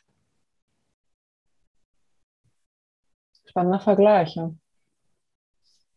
Ich habe auch beim Hören, als ich über Beziehungen, weil es dann über diesen Beziehungsbegriff ging mit Tobias, ähm, habe ich an so eine Beziehung mit Freunden gedacht. Ähm, wenn man ähm, Freunde hat, die halt, äh, mit denen man so lange befreundet ist, dass sie, ähm, dass man sich nicht mehr so regelmäßig sieht, aber sozusagen die Beziehung, also dass es verschiedene Arten von Beziehungen ja auch gibt von Freunden, aber dass eben auch sehr langfristige sein können, diejenigen, Mhm. wo man halt seltener Kontakt hat, Mhm. dann sich sieht, cool, super intensiv. Und ansonsten ist halt, aber wenn man mich fragen würde, so, immer sagen würde, klar, das ist halt, ne, also ich habe nicht jetzt einfach im Alltag sozusagen, hat man, hat nicht jetzt Mhm. niemand, der jetzt 20.000 Freunde hat, sondern halt eher an einer Hand, die abzählen kann. Aber die würde ich sofort jederzeit Mhm. aufzählen und die wüssten das, glaube ich, auch, dass sie da auf dieser Liste sind. So. Mhm. Ähm, und das ist das vielleicht auch so ein Mhm. Zustand, den jetzt auch, also gar nicht, das ist, das ist, glaube ich, eine andere Beziehung als die, Mhm. was du gerade zu Eltern beschrieben hast. Mhm. Aber vielleicht ist das auch eine verschiedene Möglichkeiten. Vielleicht muss ich aufhören, auch zu denken, es gibt einen richtig. Also, ne, weil mein erster Mhm. Gedanke war ja zu sagen, ja, aber dein ist ja, die, die, die du beschrieben hast, mit deinem, mit, dem- mit eine gute Beziehung zu seinen Eltern, ist, würde ich sagen, eine, inner, eine immer noch eine krassere oder eine tiefere als zu einem Freund oder einer Freundin dieser Art. Und dann habe ich gesagt, na, da muss natürlich die tiefere die bessere sein. Mhm. Und dann zu denken, ja, aber vielleicht ist es auch einfach, vielleicht ist bei Gott das ganz, also vielleicht gibt es kein unteres Level, vielleicht gibt es nicht so ein, ab hier sozusagen ab, wird abgeschnitten und vielleicht, wenn es das gäbe, ist es auch einfach nicht so hoch, dass er sagt, also das, eine, eine sehr gute Freundschaft auf Distanz, das ist mir zu wenig. Ja, und weißt du, das, das ist ja auch krass. Du wirst ja, ich vermute, du hast da ja wahrscheinlich auch Freunde, da könntest du von jetzt auf gleich anrufen, weil du voll in der Krise bist und sagst so, ey, ich brauche jetzt dein Ohr, ähm, hast du Zeit? Und dann sagt er vielleicht, ja, jetzt gleich nicht, aber komm, ich rufe dich heute Abend an. Und dann sagt er nicht, ey, du hast dich zwei Monate nicht gemeldet, Ja, jetzt brauchst du nicht angekackt kommen. So, ne? Aber wir nehmen an, dass Gott so ist. Also, dass Ja. der dazu sagt, so, ja, jetzt brauchst du nicht angekackt kommen, hast dich ja nicht um mich gekümmert die letzten Wochen. Genau, genau, deswegen. Also ich schätze diese Freundschaft halt auch sehr wert, deswegen Mhm. finde ich halt auch sehr, äh, finde ich dann auch, dass ich denke so, ja, aber Eltern wären schon besser, ne, die Beziehung, so, okay, scheinbar ist das, also es- deswegen, das ist, hm, Mhm. ja. Ja, und trotzdem kann ja auch Elternbeziehung auch manchmal eine angespanntere sein. Und manchmal ist mit man seinen Freunden vielleicht auch offener, ne? je nach Beziehung, die man hat. Mhm. Aber Ich meinte jetzt, weil Hannah gesagt hat, so eine sehr gute, also wenn man auf so einem sehr guten Level angekommen ist mit seinen Eltern dann später. mh, Genau, ich meine gar nicht unbedingt eine sehr gute Beziehung zu den Eltern, sondern eine sehr gelöste, also wo ich mein Leben sehr eigenständig selber lebe. Und ich freue mich, wenn ich dann meine Eltern sehe, aber da gibt es keine Erwartung im Sinne von, die müssen sich jetzt um mich kümmern oder keine alten Rechnungen oder irgendwas, sondern sehr auf einer Augenhöhe so einen Kontakt. Hm. Finde ich ja auch nicht selbstverständlich und, und würde auch nicht behaupten, dass das sehr viele haben. So. Hm. Spannend. Ich glaube, die Folge höre ich mir nochmal an. Die habe ich nicht angehört. Nochmal. Zweite Naivität. aber wenn du willst, Hannah, kannst du die nächste Folge machen. Ähm, dann bringe ich die Single-Folge rein Uh, mit Johanna. unsere zweitmeistgehörte Folge. Ja, genau. Deswegen habe ich mir die auch nochmal angehört, weil es mir auch mehrfach gesagt wurde und ähm, auch so von Single-Menschen, die die gehört haben und die die total gut fanden. Und jetzt dachte ich, äh, die hatte ich mir nämlich nicht nochmal angehört, habe ich gedacht, jetzt höre ich mir die nochmal an. Und ich finde sie auch wirklich richtig gut. Ich finde sie richtig gut. Ähm, ich glaube, den Aspekt, den ich sehr, sehr gut finde, den, den wir mit Johanna zusammen hatten, ist dieser Punkt, ähm, dass Gemeinden so separiert denken über Gruppen. Also es gab so diesen Punkt, oh, jetzt müssen wir uns auch noch um die Singles kümmern, jetzt auch noch. Und wo Mhm. nochmal so klar wurde, dass es halt einfach so ein kleines Fenster von Normalität gibt in Gemeinden. Und alle anderen sind extra Gruppen, um die man sich kümmern muss. Und wie heilsam das wäre, wenn man einfach ein größeres Konzept davon hätte, wie Leben aussehen kann. Dann muss ich mich nämlich auch nicht mehr um jede Krumme kümmern, sondern dann sind diese Unterschiedlichkeiten schon ganz selbstverständlich aufgehoben. Und es hat mich nochmal sehr berührt, ähm, vielleicht auch eben, weil ich das Thema auch immer mal mit Menschen habe, die ähm, ich in meinen Coachings begleite und die in christlichen Kontexten sind, wie wenig von Gemeinden gesehen wird oder von dieser Mehrheit in Gemeinden, die, die dieses normale Leben, dieses richtige Leben hinbekommen, was das an Leid mit sich bringt für die Menschen, die das nicht so haben. Also wie sehr die immer wieder sich ähm, da damit auseinandersetzen müssen, dass sie nicht richtig sind, dass sie eben defizitär sind, weil sie alleinerziehend sind, weil sie Single sind, weil sie keine Kinder haben, keine Kinder bekommen können. Ähm, einfach durch diese ganz nebensächlichen Erzählungen und Narrative, die es in Gemeinden eben gibt, so, ne? Zum Beispiel sowas Was- wie, welche Gruppen werden in Predigten als Beispiele genannt, ne? dass man nicht Richtig. immer sagt, ja, mit meiner Frau und dann mit meinen Genau. Kindern war das und das, ne? sondern dass es auch andere Mhm. Beispiele gibt, Genau. so einfache Sachen manchmal auch. Ne? Ja. Gebetsgruppen habe ich irgendwann mal gelernt. Ist ganz Was? schlimm. Äh, Gebetsgruppen, ähm, Gottesdienste und dann machst du so irgendwie hier Jahr, äh, Schuljahresanfangsgottesdienst. So, jetzt stellen sich alle Eltern einfach Mhm. mal mit ihren Kindern zusammen und dann beten sie dafür. Richtig. Und das einfach, Oh, einfach konsequent aber dann einfach wirklich- Leute einfach so im Raum stehen und sagen so, ich, okay. Hm. boah. Also Weiß oder, oder, Das ist Ja, ja. oder hart, so, ja. ja, Mhm. alle Paare bleiben jetzt, ja, und die Singles, ja, dann sortiert euch mal untereinander so ungefähr. Und es ist so, dann ihr seid jetzt halt die Paare so. Hm. Also so eine, so eine Geschichte, ja. Und dann, wenn Single-Sein vorkommt, dass Single-Sein halt nur vorkommt als irgendwie sowas wie seid geduldig oder Ja. wenn es in Predigten oder so vorkommt, ne? Mhm. Das, das Paarsein kommt noch. Mhm. Das ist ein vorübergehender Zustand. Wartezeit umgehen. Dieser Ja, vorübergehende ja, ja. Zustand wird sich ändern. ja Singles als Suchende sind Ja. halt gleich, ja. Und was mir auch nochmal aufgefallen ist, weil wir dann so zu diesem Punkt gekommen sind, dass es ja auch nicht sichtbar wird, Diversität. Ne? Also ähm, dieses, dass es unterschiedliche Lebensentwürfe, Lebenskonzepte geben kann, weil die Leute, die vorne sind und in Leitung sind, die entsprechen häufig genau diesen Kriterien. Ne? Also die sind verheiratet, die haben Kinder, ähm, festen Job, so fertig. Und, ähm, und das, das ist ja, also das schon da, das kracht das System. Da sind wir noch nicht mal, dass da vorne Menschen stehen würden, die eine andere Hautfarbe haben oder gar eine andere sexuelle Orientierung. Das ist also so weit in der Diversität sind wir noch gar nicht. Es wäre schon super schön, wenn einfach verschiedene Menschen predigten und manche davon eben ihr Leben als Singles leben oder manche davon ohne Kinder sind und das nicht ein bemitleidenswerter Zustand ist, sondern einfach, ja, das Auch normal. ist halt so. Ja, genau. So kann man eben sein Leben auch leben. So. Ich frage mich ja, ob du sogar noch weiter runtergehen könntest, weil ich habe gesagt, mein erster Reflex war zu sagen, ja, ich habe immer noch ein Beispiel, also mir, mir fehlt immer noch, dass irgendeiner Form sexuelle Identität eine Rolle spielt oder sagen wir Geschlechtsidentität eine Rolle spielt. Ähm, das Thema ist ja komplett ausgegrenzt sozusagen, ist einfach ein böses Thema. Ähm, weil mittlerweile gibt es ja Rand, also gibt es ja einzelne Gruppen, die über zumindest äh, sexuelle Orientierung äh, reden. Ähm, ich würde sagen, noch viel niedriger wird ja in den meisten engeren Freikirchen die, die Grenze gezogen. Da steht ja schon niemand vorne und redet halt über irgendwelche Saufgeschichten. So, weißt du, was mittlerweile an, was das ist schon sozusagen außerhalb der Normalität. Rauchen. Oh, Rauchen. Mhm. Rauchen. Aber das ist zu Recht, Rauchen. Wird, wird gemacht, Rauchen. teils würde ich schon sagen, aber würde Ja. nie in der Predigt vorkommen. Das stimmt schon. Ja, genau. ja, dass das Und- geraucht wird, natürlich. Es wird ja auch getrunken und es wird ja auch außerehelich Sex gehabt und vorehelich Sex gehabt und Genau. Ja. Und also was ich da nochmal interessant finde, ähm, Jan, du hattest vorhin gerade gemeint, diese Stimmigkeit mit mir und stimmig mit Gott. Und wo ich da gerade bei dieser Single-Folge nochmal so sehr verstanden habe, wie sehr Menschen nicht stimmig leben können dann mit sich, weil so viele Themen ausgeklammert werden, die nicht sein dürfen. Ne? Also ich darf ja keine, keine Beziehung außerhalb von Ehe haben. Was ist mit körperlichen Berührungen? Ähm, wir hatten das Thema Selbstbefriedigung und diese ganzen Sachen ähm, wo ich nochmal, also einfach das sehr gespürt habe, wie schmerzhaft mich das berührt, dass es einfach auch nicht gesehen wird. Also, dass es keine Rolle spielt, keinen Platz hat. Ähm, hm. ja. Wo ich übrigens letztens Lust, einen ganz kurzen Moment hatte, wo ich mit jemandem aus einem landeskirchlichen Kontext mich unterhalten habe und die Person erwähnt hat, von wegen, ah, wie kamen wir da drauf? Irgendwie, irgendwie, ich weiß nicht mehr genau, wie wir da hinkamen. Das ist viel auf der Satz. Ja, und die, manche sind ja sogar in der, in der Freikirche gegen Selbstbefriedigung oder so, sagte diese Person. So ungefähr so, wie absurd ist das? Und ich dachte, ja krass, genau so bin ich aufgewachsen. Dass Mhm. das halt irgendwie wirklich so einfach, ein, und kenn, würde ich sagen, ist immer noch an vielen Stellen sozusagen so. Immer noch schwierig. Ja. Ja. würde ich, das und würde ich dachte, krass, ne, unterschreiben. und das wirklich von außen so, ja, guck mal, da gibt es ja so ganz weirde Randgruppen. Und ich dachte so, hm, ob das so Randgruppen sind. ähm, Ich würde auch gerne mal hören, dass jemand darüber redet. Ich glaube, wenn überhaupt, dann würde es ja einfach nicht angesprochen werden in der Gemeinde. Aber dass es Mhm. angesprochen wird und als einfach als normales Thema mit irgendwas anderem zusammengenannt wird, das kann ich mir überhaupt gar nicht vorstellen.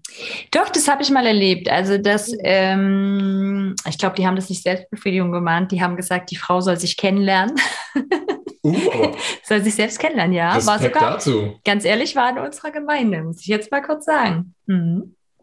Ja. Aber ist ein, immer noch ein schwieriges Thema, ja. Aber da- dadurch habe ich das Gefühl, wird nochmal klarer, die Person, die da vorne steht, da geht es nicht nur um Lebensstile, sondern da geht es um den Menschen, der von der Kanzel repräsentiert wird. Das ist ein wahnsinniges, das ist, das ist ein, eine Schaufensterfigur. Also Schaufensterfigur, da weißt du auch, wenn du die Klamotten ausziehst, dann ist da irgendwie, dann fehlen auch einfach äh, Genitalien so. Und ich habe das Gefühl, so ungefähr, so ungefähr da vorne auf der Kanzel steht eine Schaufensterfigur.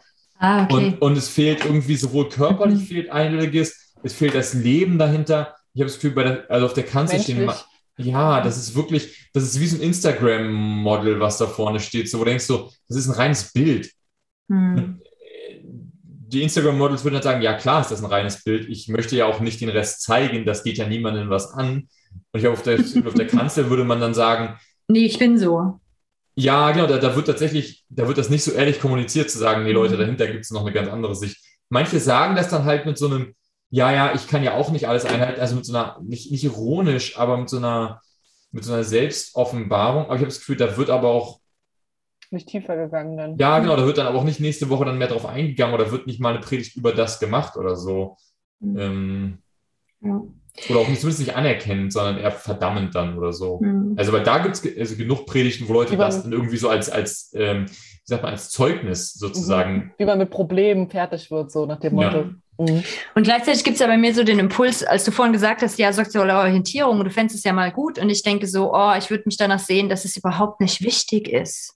Ich meinte Identität, Also- ich will mich nach, nach Geschlechtsidentität als Ja. Thema irgendwie nochmal, weil das wirklich einfach, da sind wir noch nicht mal angekommen Nee. Ich weiß, also das ist das Traurige daran, aber ähm, eigentlich wäre ja der Wunsch, dass es gar keine Rolle spielen muss, sondern dass das einfach Menschen leben dürfen, wie sie es eben leben. So. Und wir uns mehr damit auseinandersetzen, was sind wir denn für Menschen? Also was, was, keine Ahnung, welche Haltung habe ich innerlich oder welche Werte erfüllen mich oder so. Und weniger mit Normen. Das sind ja einfach Normen, die da drin stecken. Ja. Ja. Pauline. Ach nee, wartet auf einen letzten Satz, was mich nämlich bewegt hat dazu bei dieser Single-Folge und dann auch zusammen mit der Folge mit Liz, dass ich gemerkt habe, das freut mich total, wenn wir hier im Podcast an solche Themen kommen. Also wo so Sachen nochmal sichtbar werden von Menschen, die vielleicht sonst eher nicht sichtbar werden und nicht zur Sprache kommen und ähm, nicht vorkommen. Das merke ich, dass mich das jedes Mal sehr berührt, wenn wir ähm, so einen Punkt haben. Entweder weil wir einen Gast oder eine Gästin da haben, die das äh, mitbringt oder über ein Thema sozusagen daran kommen. Das finde ich echt richtig gut. Genau. Jetzt, Pauline, nächste Folge. Ja, das wäre eine super Überleitung zu den beiden Folgen zu sexualisierter Gewalt, die direkt nach der Folge mit äh, Tobias Künkler kam. Die wollte ich jetzt gar nicht äh, direkt ähm, ansprechen, aber es finde ich eigentlich, waren es auch sehr gute Folgen oder auch sehr gute Themen, eben genau in dieser Kategorie von, könnte man mal eigentlich drüber was gehört haben und hat man irgendwie noch nicht so viel drüber gehört. Mhm. Ähm, ja, wenn, wir, wenn ihr wollt, können wir darüber auch noch weiter reden. Die beiden Folgen habe ich tatsächlich ähm, angesehen und dachte so, ich habe das Gefühl, die sind, die sind nach wie vor sehr gut. Wir haben immer noch irgendwie im Hinterkopf irgendwann mal die, die, den Wunsch, eine dritte Folge zu machen mit einer Betroffenen, ähm, einer, einem Betroffenen vielleicht sogar, äh, wie auch immer, aber das äh, genau hat sich bisher noch nicht ermöglicht. Ich habe dann irgendwie, ich, ich möchte mal nicht, ich möchte mir nicht zu weit aus dem Fenster lehnen, aber ich habe in dem Kontext mir vorgenommen, auch in dieser Folge einmal noch zu sagen, wie geht's eigentlich Bill Heigels? Also nach wie vor das Thema, also dass wir es halt reinbringen, die, die Folgen sind auch nicht so gut gehört worden. Ich weiß, dass es ein sperriges Thema ist, aber man muss einfach sagen, dass das Ding auch nicht, es wird auch nicht aufgearbeitet. Also die Aufarbeitungsfolge ist, ist für mich eine der Sachen, wo ich Mhm. sage, da hab, das habe ich so in der Form noch nirgendwo sonst gehört. Mhm. Die Folge ist vom, vom Bildungsgehalt eine unserer stärksten Folgen nach wie Ja. vor, meiner Meinung nach. Auf jeden Fall. Ja. Hm. Einfach weil wirklich rund um uns herum an vielen Stellen es nicht gemacht wird. Hm. Und es nach wie vor einfach nicht, also ich, der Willow Creek ist einfach das bizarrste Beispiel, wo ich sage, es wird nicht aufgearbeitet, es wird einfach nicht mehr drüber geredet, es ist fallen gelassen worden. Und äh, vielleicht noch mal so ein bisschen zu, weiß nicht, zum Gefühl oder ne, für Leute, die jetzt vielleicht wirklich die mal gesehen haben und nicht drauf geklickt haben, weil ihnen das zu schwer war oder sowas. Also wir reden ja viel um das drumherum. Also wir haben eine Triggerwarnung, das ist ja auch berechtigt, wenn Leute da ähm, Hm. ne, also getriggert werden könnten und so weiter. Aber wir reden ja nicht die ganze Zeit über irgendwelche, also es ist nicht wie so ein Krimi oder sowas, wo man schlimme Sachen sieht oder so, sondern es geht Ja. ja um das, wie die Gemeinde damit umgeht und so weiter. Und das Mhm. kann man auch hören. Also das ist jetzt nicht, ähm, es ist nicht völlig schlimm oder man ist danach nicht einfach nur fertig oder so. Ne? Das muss man Es ist nicht Zeitverbrechen oder so. Hm. Was nochmal? Es ist jetzt kein Zeitverbrechen-Podcast oder so. So, ja. Mhm. Ich glaube, die, die Krux liegt darin, dass wir ansonsten sehr viele Themen haben, die mit dem eigenen Inneren zu tun haben, also mit eigenen Ansichten, ähm, wie ich über bestimmte Dinge denke. Und ich glaube, dass wir viele HörerInnen haben, die das suchen.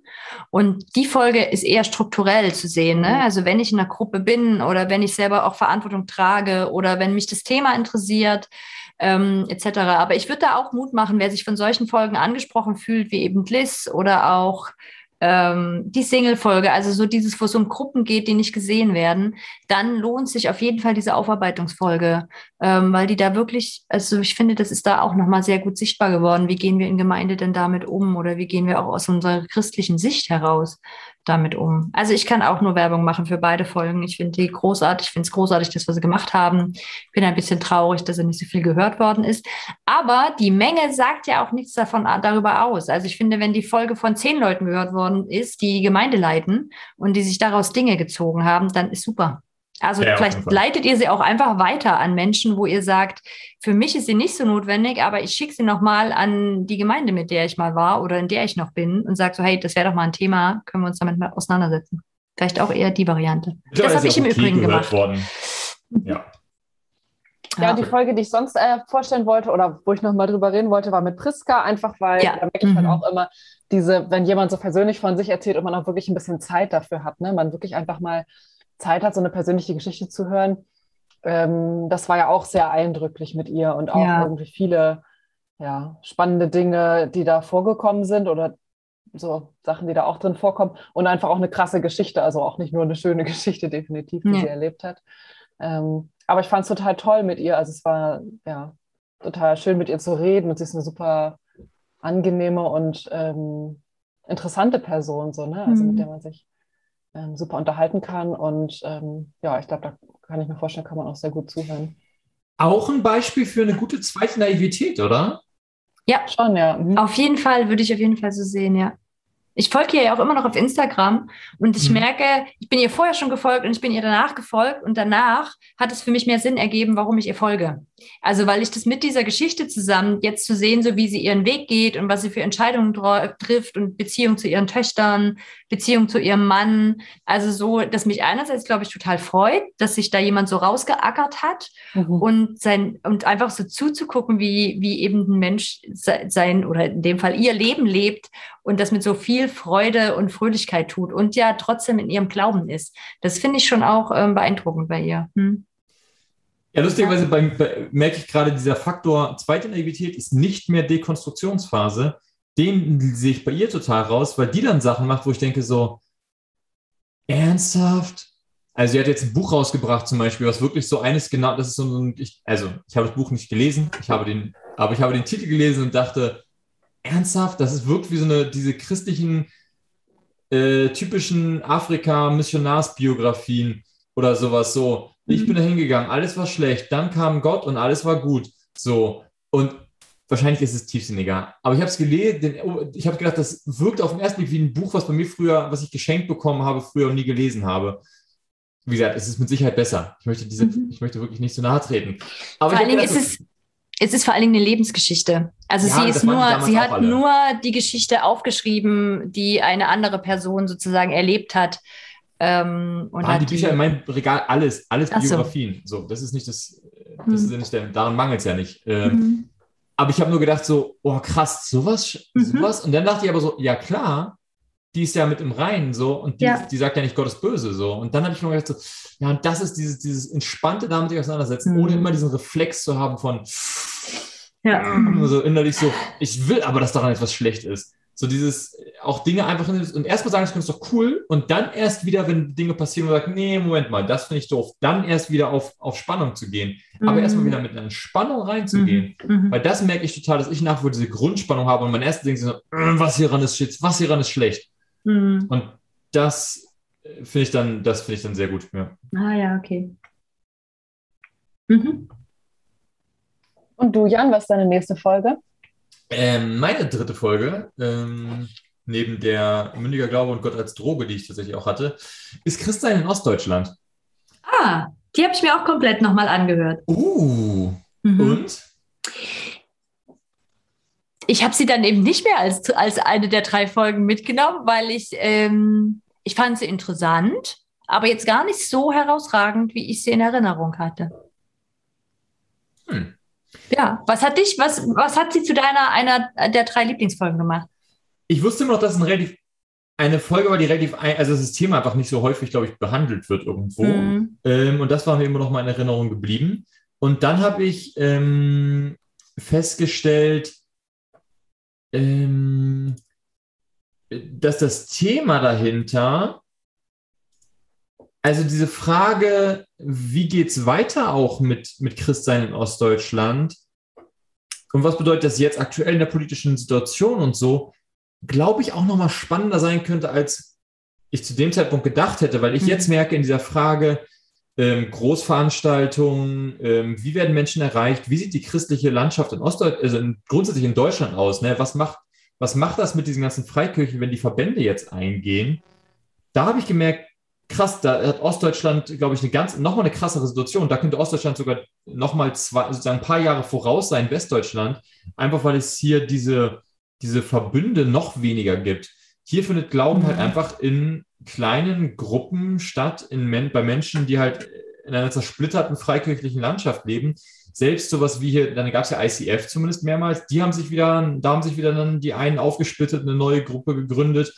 Und ähm, ich habe dann ge mich gefragt, führt das noch mehr dazu, dass Christsein entweder in Popkultur gelebt wird, also dass es eine, eine gesamtdeutsche christliche Popkultur halt einfach gibt und Leute halt dann ihren Instagramern folgen, ihren YouTubern, innen natürlich auch, äh, sorry, und ähm, InstagrammerInnen und dass die Leute das halt aber wie, einfach wie so Starlets und Star, Stars und Sternchen den folgen. Aber dass sozusagen die Gemeinde einfach nur noch eine beliebige Plattform ist für diesen Lebensstil und dass die Gemeinden, die diesen Lebensstil eben ermöglichen und mitmachen und dieses Äußere, diese Art von Popkultur halt mitmachen, die funktionieren und die, die nicht mitmachen, die funktionieren halt einfach nicht, zumindest für die Jugendlichen. Das heißt, wenn ich in meiner Gemeinde nicht einen ähnlichen, also die ganzen kleinen Gemeinden, die sehr auf Inhalte setzen, habe ich dann nochmal gedacht, das funktioniert in Ostdeutschland, in Westdeutschland, glaube ich, teils noch mehr über so eine regionale, starke Basis. Da gibt es noch mehr starke Jugendarbeit. Da gibt es über, da gibt es in einer Region hunderte Jugendliche, die in eine Jugend halt gehen und so. Und so, das gibt es einfach in Ostdeutschland nicht. Und dass halt aber die kleinen Gemeinden einfach an vielen Stellen hier nur funktionieren, wenn sie eben dann so eine Popkultur abbilden und die Jugendlichen dann, die halt zum Studieren oder so herkommen, sich dann dahin gehen können, aber eben genau das Gleiche bitte vorfinden, was sie sonst in Karlsruhe, Ich Frankfurt. wollte gerade sagen, aber die westdeutschen Studierenden halt. Genau. Und die gehen halt hier hin und dann muss, und dann funktioniert Kirche in Ostdeutschland halt einfach als weiter, als, als genau das Gleiche, was das, dann Mhm. gibt es in Erfurt die, die gleiche Art von wie in Leipzig, wie in Berlin, wie in Frankfurt, wie in Hamburg, wie in Köln, wie in München. Am Ja, sind es- willkommen in der Globalisierung. Aber ich verstehe jetzt gerade nicht, was der Unterschied ist zu Ja. Verbünden. Aber Verbünden ist es doch eigentlich auch so, oder? Ja, aber in Verbünden gibt es eine Art von Tradition. In Verbünden bewegen die Verbünde, sind langsame, langsame Sachen, die in sich eine große Stabilität haben, wo Leute hingehen, weil sie da immer schon hingegangen sind, die dann eigene Konferenzen machen, wo du hingehst, weil du in einem Verbund bist. Egal wie die Form ist, sozusagen. Ja, aber die Form ist auch sehr, sehr klar. Und ich glaube, dass zum Beispiel ein Johannes Hartl, die das sehr, sehr richtig macht, wenn es darum geht, zahlenmäßig in Zukunft zu wachsen, weil der einfach sagt, das ist ja geil, wenn das Augsburg-Gebetshaus, niemand identifiziert sich mit dem Augsburg-Gebetshaus, aber dennoch einfach hier konservatives Christentum, offen für alle, egal katholisch, evangelisch, whatever, ähm, die Form, und, und dann macht er einfach ein christliches Jugendfe Musikfestival. Und da geht es dann nicht darum zu sagen, bist du ICF, sonst was, sondern stehst du einfach auf die Obros. Und ich habe das Gefühl, das ist halt Christentum im Jahr 2021 vorwärts. Für Jugendliche ist einfach die Frage, magst du Jana Highholder, stehst du auf die Obros und wie sieht's mit, sorry, und jetzt wird, werden die Namen schon schwammig, weil ich einfach da nicht drin bin, so. Ähm, das ist halt das neue Christentum, so. Und wenn du damit nicht mitgehst und in Ostdeutschland ist es viel krasser als in Westdeutschland, weil hier gibt's halt, die paar Strukturen sind so vereinzelt, die es hier gibt, dass die sehr schnell tot sein werden. Weil Ja. es eben cooler ist, das andere. Ja, also ich glaube, deswegen kann ich die Aufregung gerade gar nicht so richtig verstehen, weil ich so sagen will, es ist ja auch jetzt schon nicht viel da. Ich weiß jetzt gar nicht so ganz genau, ob der Unterschied dann ganz groß ist. Ähm, cool wäre natürlich, wenn so ein bisschen Landeskirche erhalten bleibt. Und das stimmt schon, da hast du recht, das wird ja immer dünner, ne? Also, dass die, die Kirchen immer leerer bleiben. Ich frage mich Ähm. aber auch, was machst du denn inhaltlich? Weil ich habe dann mich gefragt, ist das, was fehlt, gar nicht so sehr dieses Ostdeutschland abholen, Ostdeutschland verstehen, sondern ist es einfach Strukturen schaffen?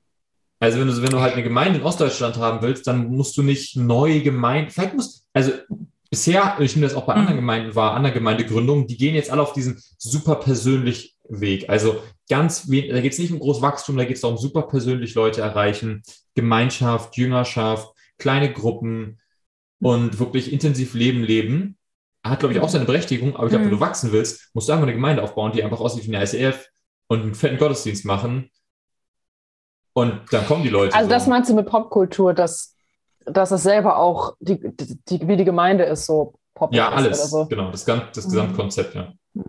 Also vielleicht ganz kurz als Zusammenfassung für alle, die, die diese Folge nicht gehört haben. Ich finde, die lohnt sich durchaus. Ich glaube, äh, warum die meine Favoritenfolge nicht geworden ist, weil ich das Thema mitgebracht habe und für mich nicht genug Neues drinne war.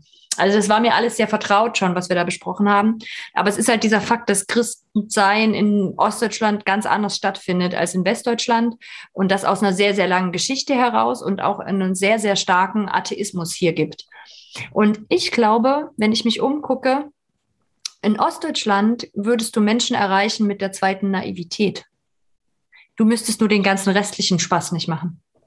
Sondern wenn ich jetzt gerade gucke, die Menschen, ähm, die ich, ich habe eine Person gerade vor Augen, die ist Therapeutin und ähm, die hat, würde ich sagen, einen Glauben, wie ich ihn als zweite Naivität verstehen würde, aber sie ist klassisch ostdeutsch atheistisch aufgewachsen und hat sich das einfach später selber angeeignet. Sie hat irgendwann angefangen, Bibel zu lesen, ähm, hat sich mit Theologie auseinandergesetzt und darüber eine sehr schöne Art von Spiritualität und christlichem Glauben bekommen.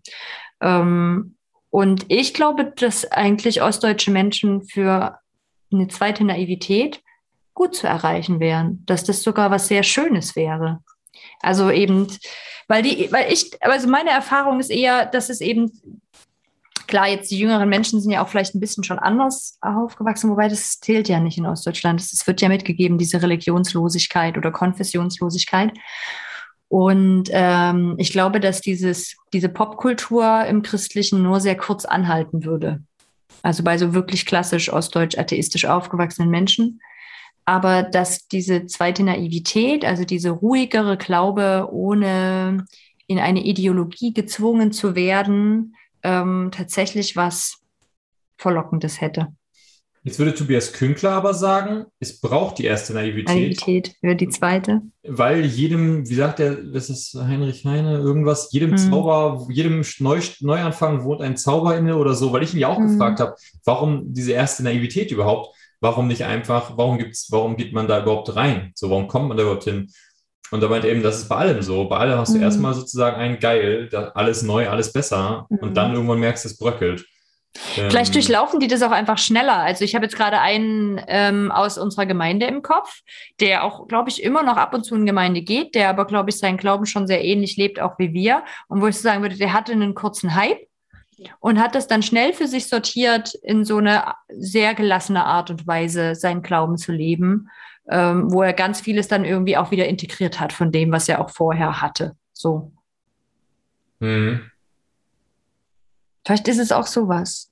Weiß ich nicht. Aber ich könnte mir vorstellen, eigentlich hat das, es löst in mir ein schönes Gefühl aus, wo ich so denke, ach, das wäre eigentlich cool. Also, weil das, was ich ja schon auch in Ostdeutschland viel erlebe, ähm, ich weiß gar nicht, wie ich das sage, aber es ist ja schon an manchen Stellen auch eine Trostlosigkeit. Und ich kann mich auch noch aus meinen Auseinandersetzungen damit erinnern, diese große Enttäuschung an diese Ideologie geglaubt zu haben und so von dieser Ideologie verraten worden zu sein ähm, und dann irgendwie nur noch so einen Glauben an sich und an seine Familie zu haben. Und ich kann mir das als was sehr Stärkendes vorstellen für ähm, diese Menschen mit dieser Geschichte von so einer Zerrüttung auch und von so einem sehr starken Bruch im Leben, da nochmal so was Vertrauensvolles zu haben. Weil es gibt ja, also ähm, wenn ich jetzt gesellschaftlich gucke und politisch gerade gucke, was so in Ostdeutschland los ist. Ich war jetzt in Mecklenburg-Vorpommern, habe da Urlaub gemacht und habe gedacht, so, oh Mann, ey, das ist aber auch wirklich hart, diese leergeräumten Landstriche, in denen so wenig stattfindet, was einen lebendig hält, so wenig Kultur oder Austausch oder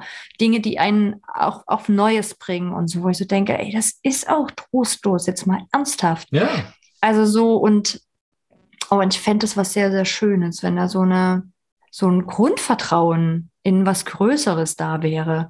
Zu sagen, hier gibt's was für mich oder was mich umsorgt oder wo ich in eine Berührung komme mit was. Also, dass das aus dieser nackten, materiellem, ich habe nur das, was ich hier habe und das ist nicht viel, ähm, irgendwie rauskäme. Und aus dieser ständigen Erwartung, wir werden sowieso enttäuscht werden. Also es wird sich sowieso um uns niemand kümmern. Also das klingt jetzt irgendwie alles sehr plakativ, aber ich glaube, ihr habt eine Idee, was ich meine. Ja, genau. Meine Frage ist eben, ist das das, was wir denken, was gebraucht wird, aber um die nächste Generation sozusagen Christinnen in Ostdeutschland, mhm. vielleicht sind die auch einfach glücklich über halt über Infrastruktur. Also dass die, die brauchen eben vielleicht nicht die, also über einfach über die Kirche, wo sie brauchen gar können, keine halt, Spiritualität. Ja, vielleicht ist denen reicht denen einfach, dass sozusagen da ist eine Infrastruktur oder eine, sagen wir mal, eine ein nahbares, eine nahbare Popkultur gibt. Das stimmt. Ähm, ja, da hast du recht. Halt ich verstehe, was du meinst. Nah dran ist. Mhm. Und die halt sich näher anfühlt als die gesamtdeutsche Popkultur mit mhm. irgendwie Mark Forster und so. Ich, ich persönlich muss dann sagen, dann habe ich so komische Reflexe von so, ja, aber ist das dann überhaupt, also ist da überhaupt noch tiefer Glauben? Und dann merke ich, ah, stopp, Jan, Boomer-Move. Äh, vielleicht einfach an der Stelle dann sagen, dann bist du einfach zu alt, um es zu verstehen, lass die Jugendlichen ihr Ding machen, oder ja. die Jungen, schon die jungen Leute und guck mal, was draus wird. So. Und vielleicht ist es ihre erste Naivität, weißt du? Lass ihnen doch ihre erste Naivität. Ja, genau. Vielleicht ist das dann the Circle of Life. Ne? Jetzt werden wieder mhm. halt Promis super krass. Jetzt werden wieder, was ich seit Jahren sage, wir brauchen wieder mehr Vorbilder. Vielleicht dachte ich immer, jetzt brauchst du sozusagen die krassen Geistlichen und am Ende sind es halt die, die, die InstagrammerInnen, die halt vielleicht, obwohl doch teils schon auch sehr, sehr, sehr inhaltlich auch draufhauen. Ähm, genau, mal gucken. Vielleicht machen die einfach jetzt, vielleicht ist es wirklich, alles kommt immer wieder und man hat keine Chance. Man sieht es und denkt sich, okay, da macht halt die gleichen Erfahrungen wie die Generation vor uns und wie unsere Generation und machen wir es halt. Pauline, hast du noch eine dritte Folge? Äh, die Enneagramm-Folge. Oh ja, ich habe sie auch geliebt. Ich habe sie, ich hab sie als... nur nicht genommen, weil sie ja. so, so früh jetzt gerade erst war. Aber ja, die fand ich auch großartig. Die habe ich auch nur nie aufgeschrieben, weil ich dachte, wir wollen ja eh vor, demnächst nochmal eine Folge dazu aufzunehmen. Ja. Da brauchen wir jetzt nicht nochmal länger drüber reden. Ist ja, ja auch schon lang die Folge, passt ja auch. Ja, aber hört sie euch an. Es wird eine, eine nachfolgende Folge geben. Ja. Warum hast du sie ausgewählt, Pauline?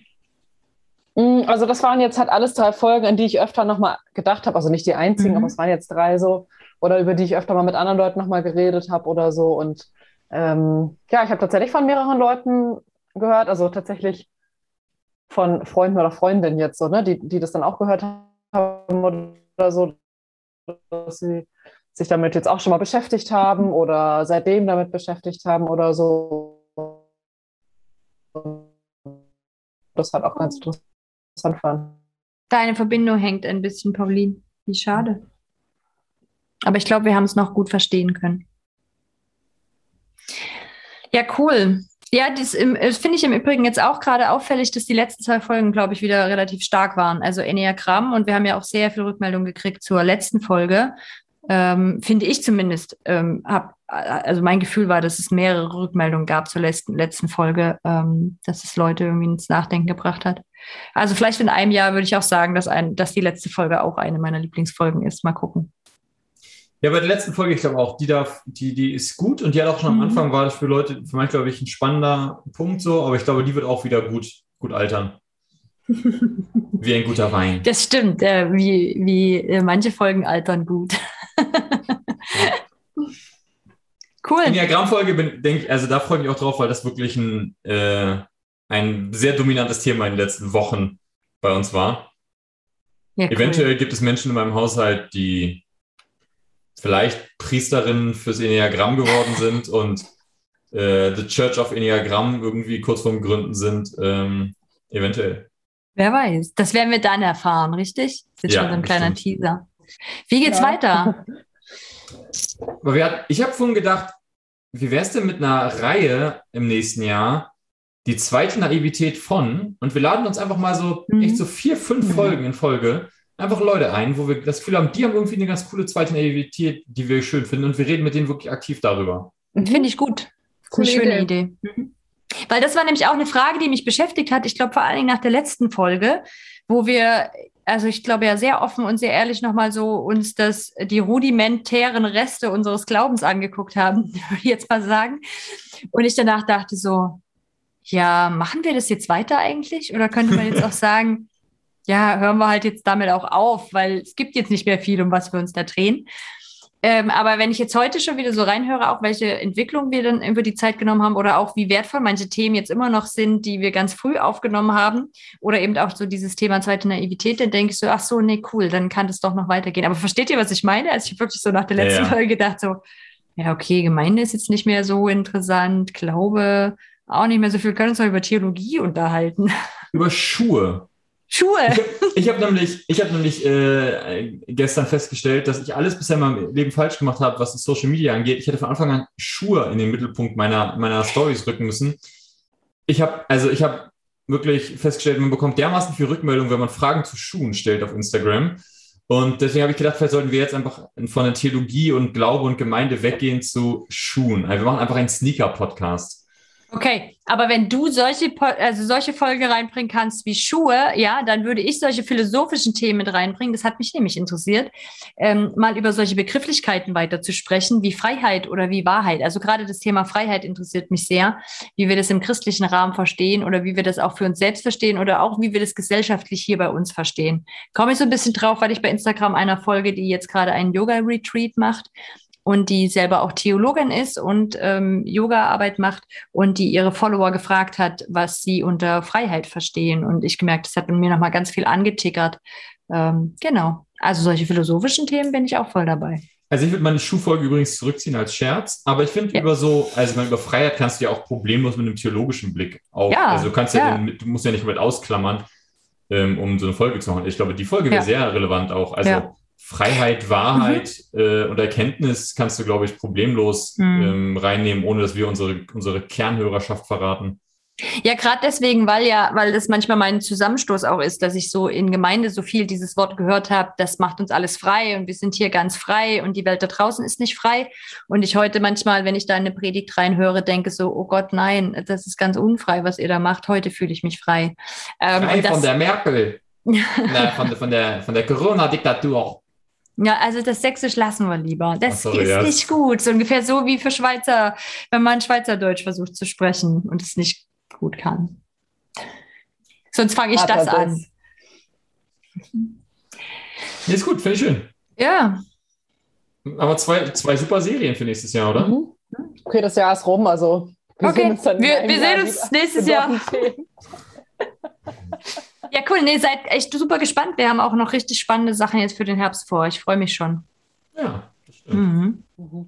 Genau, was Ich kommt. frage mich, wann die, wann die, ähm, die Abarbeitung mit dem, mit dem, mit unserer ersten Naivität und ihr, ihrem Umfeld, wann das wirklich einfach uns nicht mehr interessiert. Also weil wir jetzt ja schon, glaube ich, noch so auch bei den Folgen, die wir jetzt noch geplant haben, so ein, zwei dabei haben, die, glaube ich, auch noch ein bisschen was damit zu tun hat, auch mal, auch noch mal zu, also rauszulassen, was man dazu immer schon so gedacht hat. Oh, stimmt.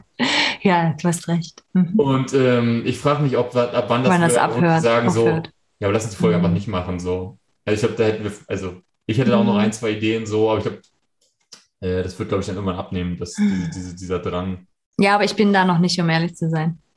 Dass es schon ganz weg wäre. Ich Tatsächlich noch kriege jetzt nicht nur ein Jahr mit konstruktiven Beiträgen, es kommt auch schon noch ein bisschen was Destruktives. Ja, Ja. genau. ja, voll. Hm. Ja, cool. Vielleicht war das ja jetzt auch schon das, was wir mitnehmen aus der heutigen Ja. Folge. Ich weiß nicht. Weiß nicht, finde ich gut. Hm. Cool. Schön. Es war, es ist schön, das mit euch zu machen, muss ich jetzt mal so sagen. Und vielleicht, Jan, ist es auch eine Möglichkeit, also zumindest für mich, du hast es vorhin mit Worthaus so gebracht, von das hält einem ja immer noch so dran. Ich finde, dieser Podcast ist es auch ein bisschen. Ja, auf jeden Fall. sich Mhm. immer noch mit diesen Themen auseinanderzusetzen und im Gespräch zu bleiben. Und ähm, hm.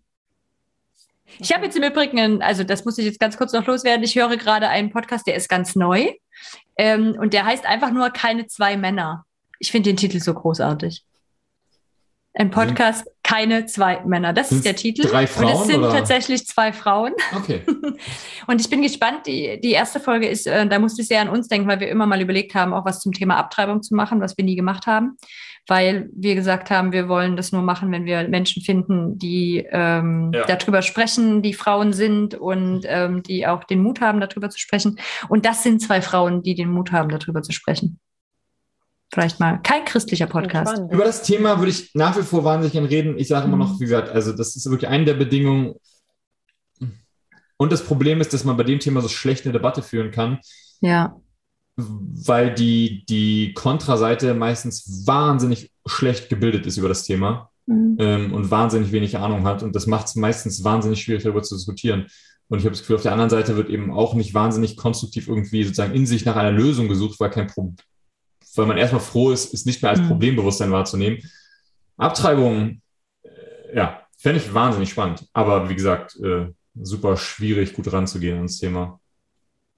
Ja. Na gut, ähm, bevor wir jetzt noch weiter philosophieren, was wir alles für Themen machen nächste Woche, äh, nächstes Jahr, nicht nächste Woche, dann entlassen wir doch erstmal unsere HörerInnen in ihren Feierabend oder vielleicht sind sie auch schon eingeschlafen, weil sie beim Schlafen gehen uns hören oder ähm, Zähneputzen beim Morgen. Was auch immer ihr jetzt noch vorhabt, einen schönen Tag, ähm, euch eine gute Zeit und bis zum nächsten Mal. Winke, winke. War schön. Ciao, ciao. Tschüssi.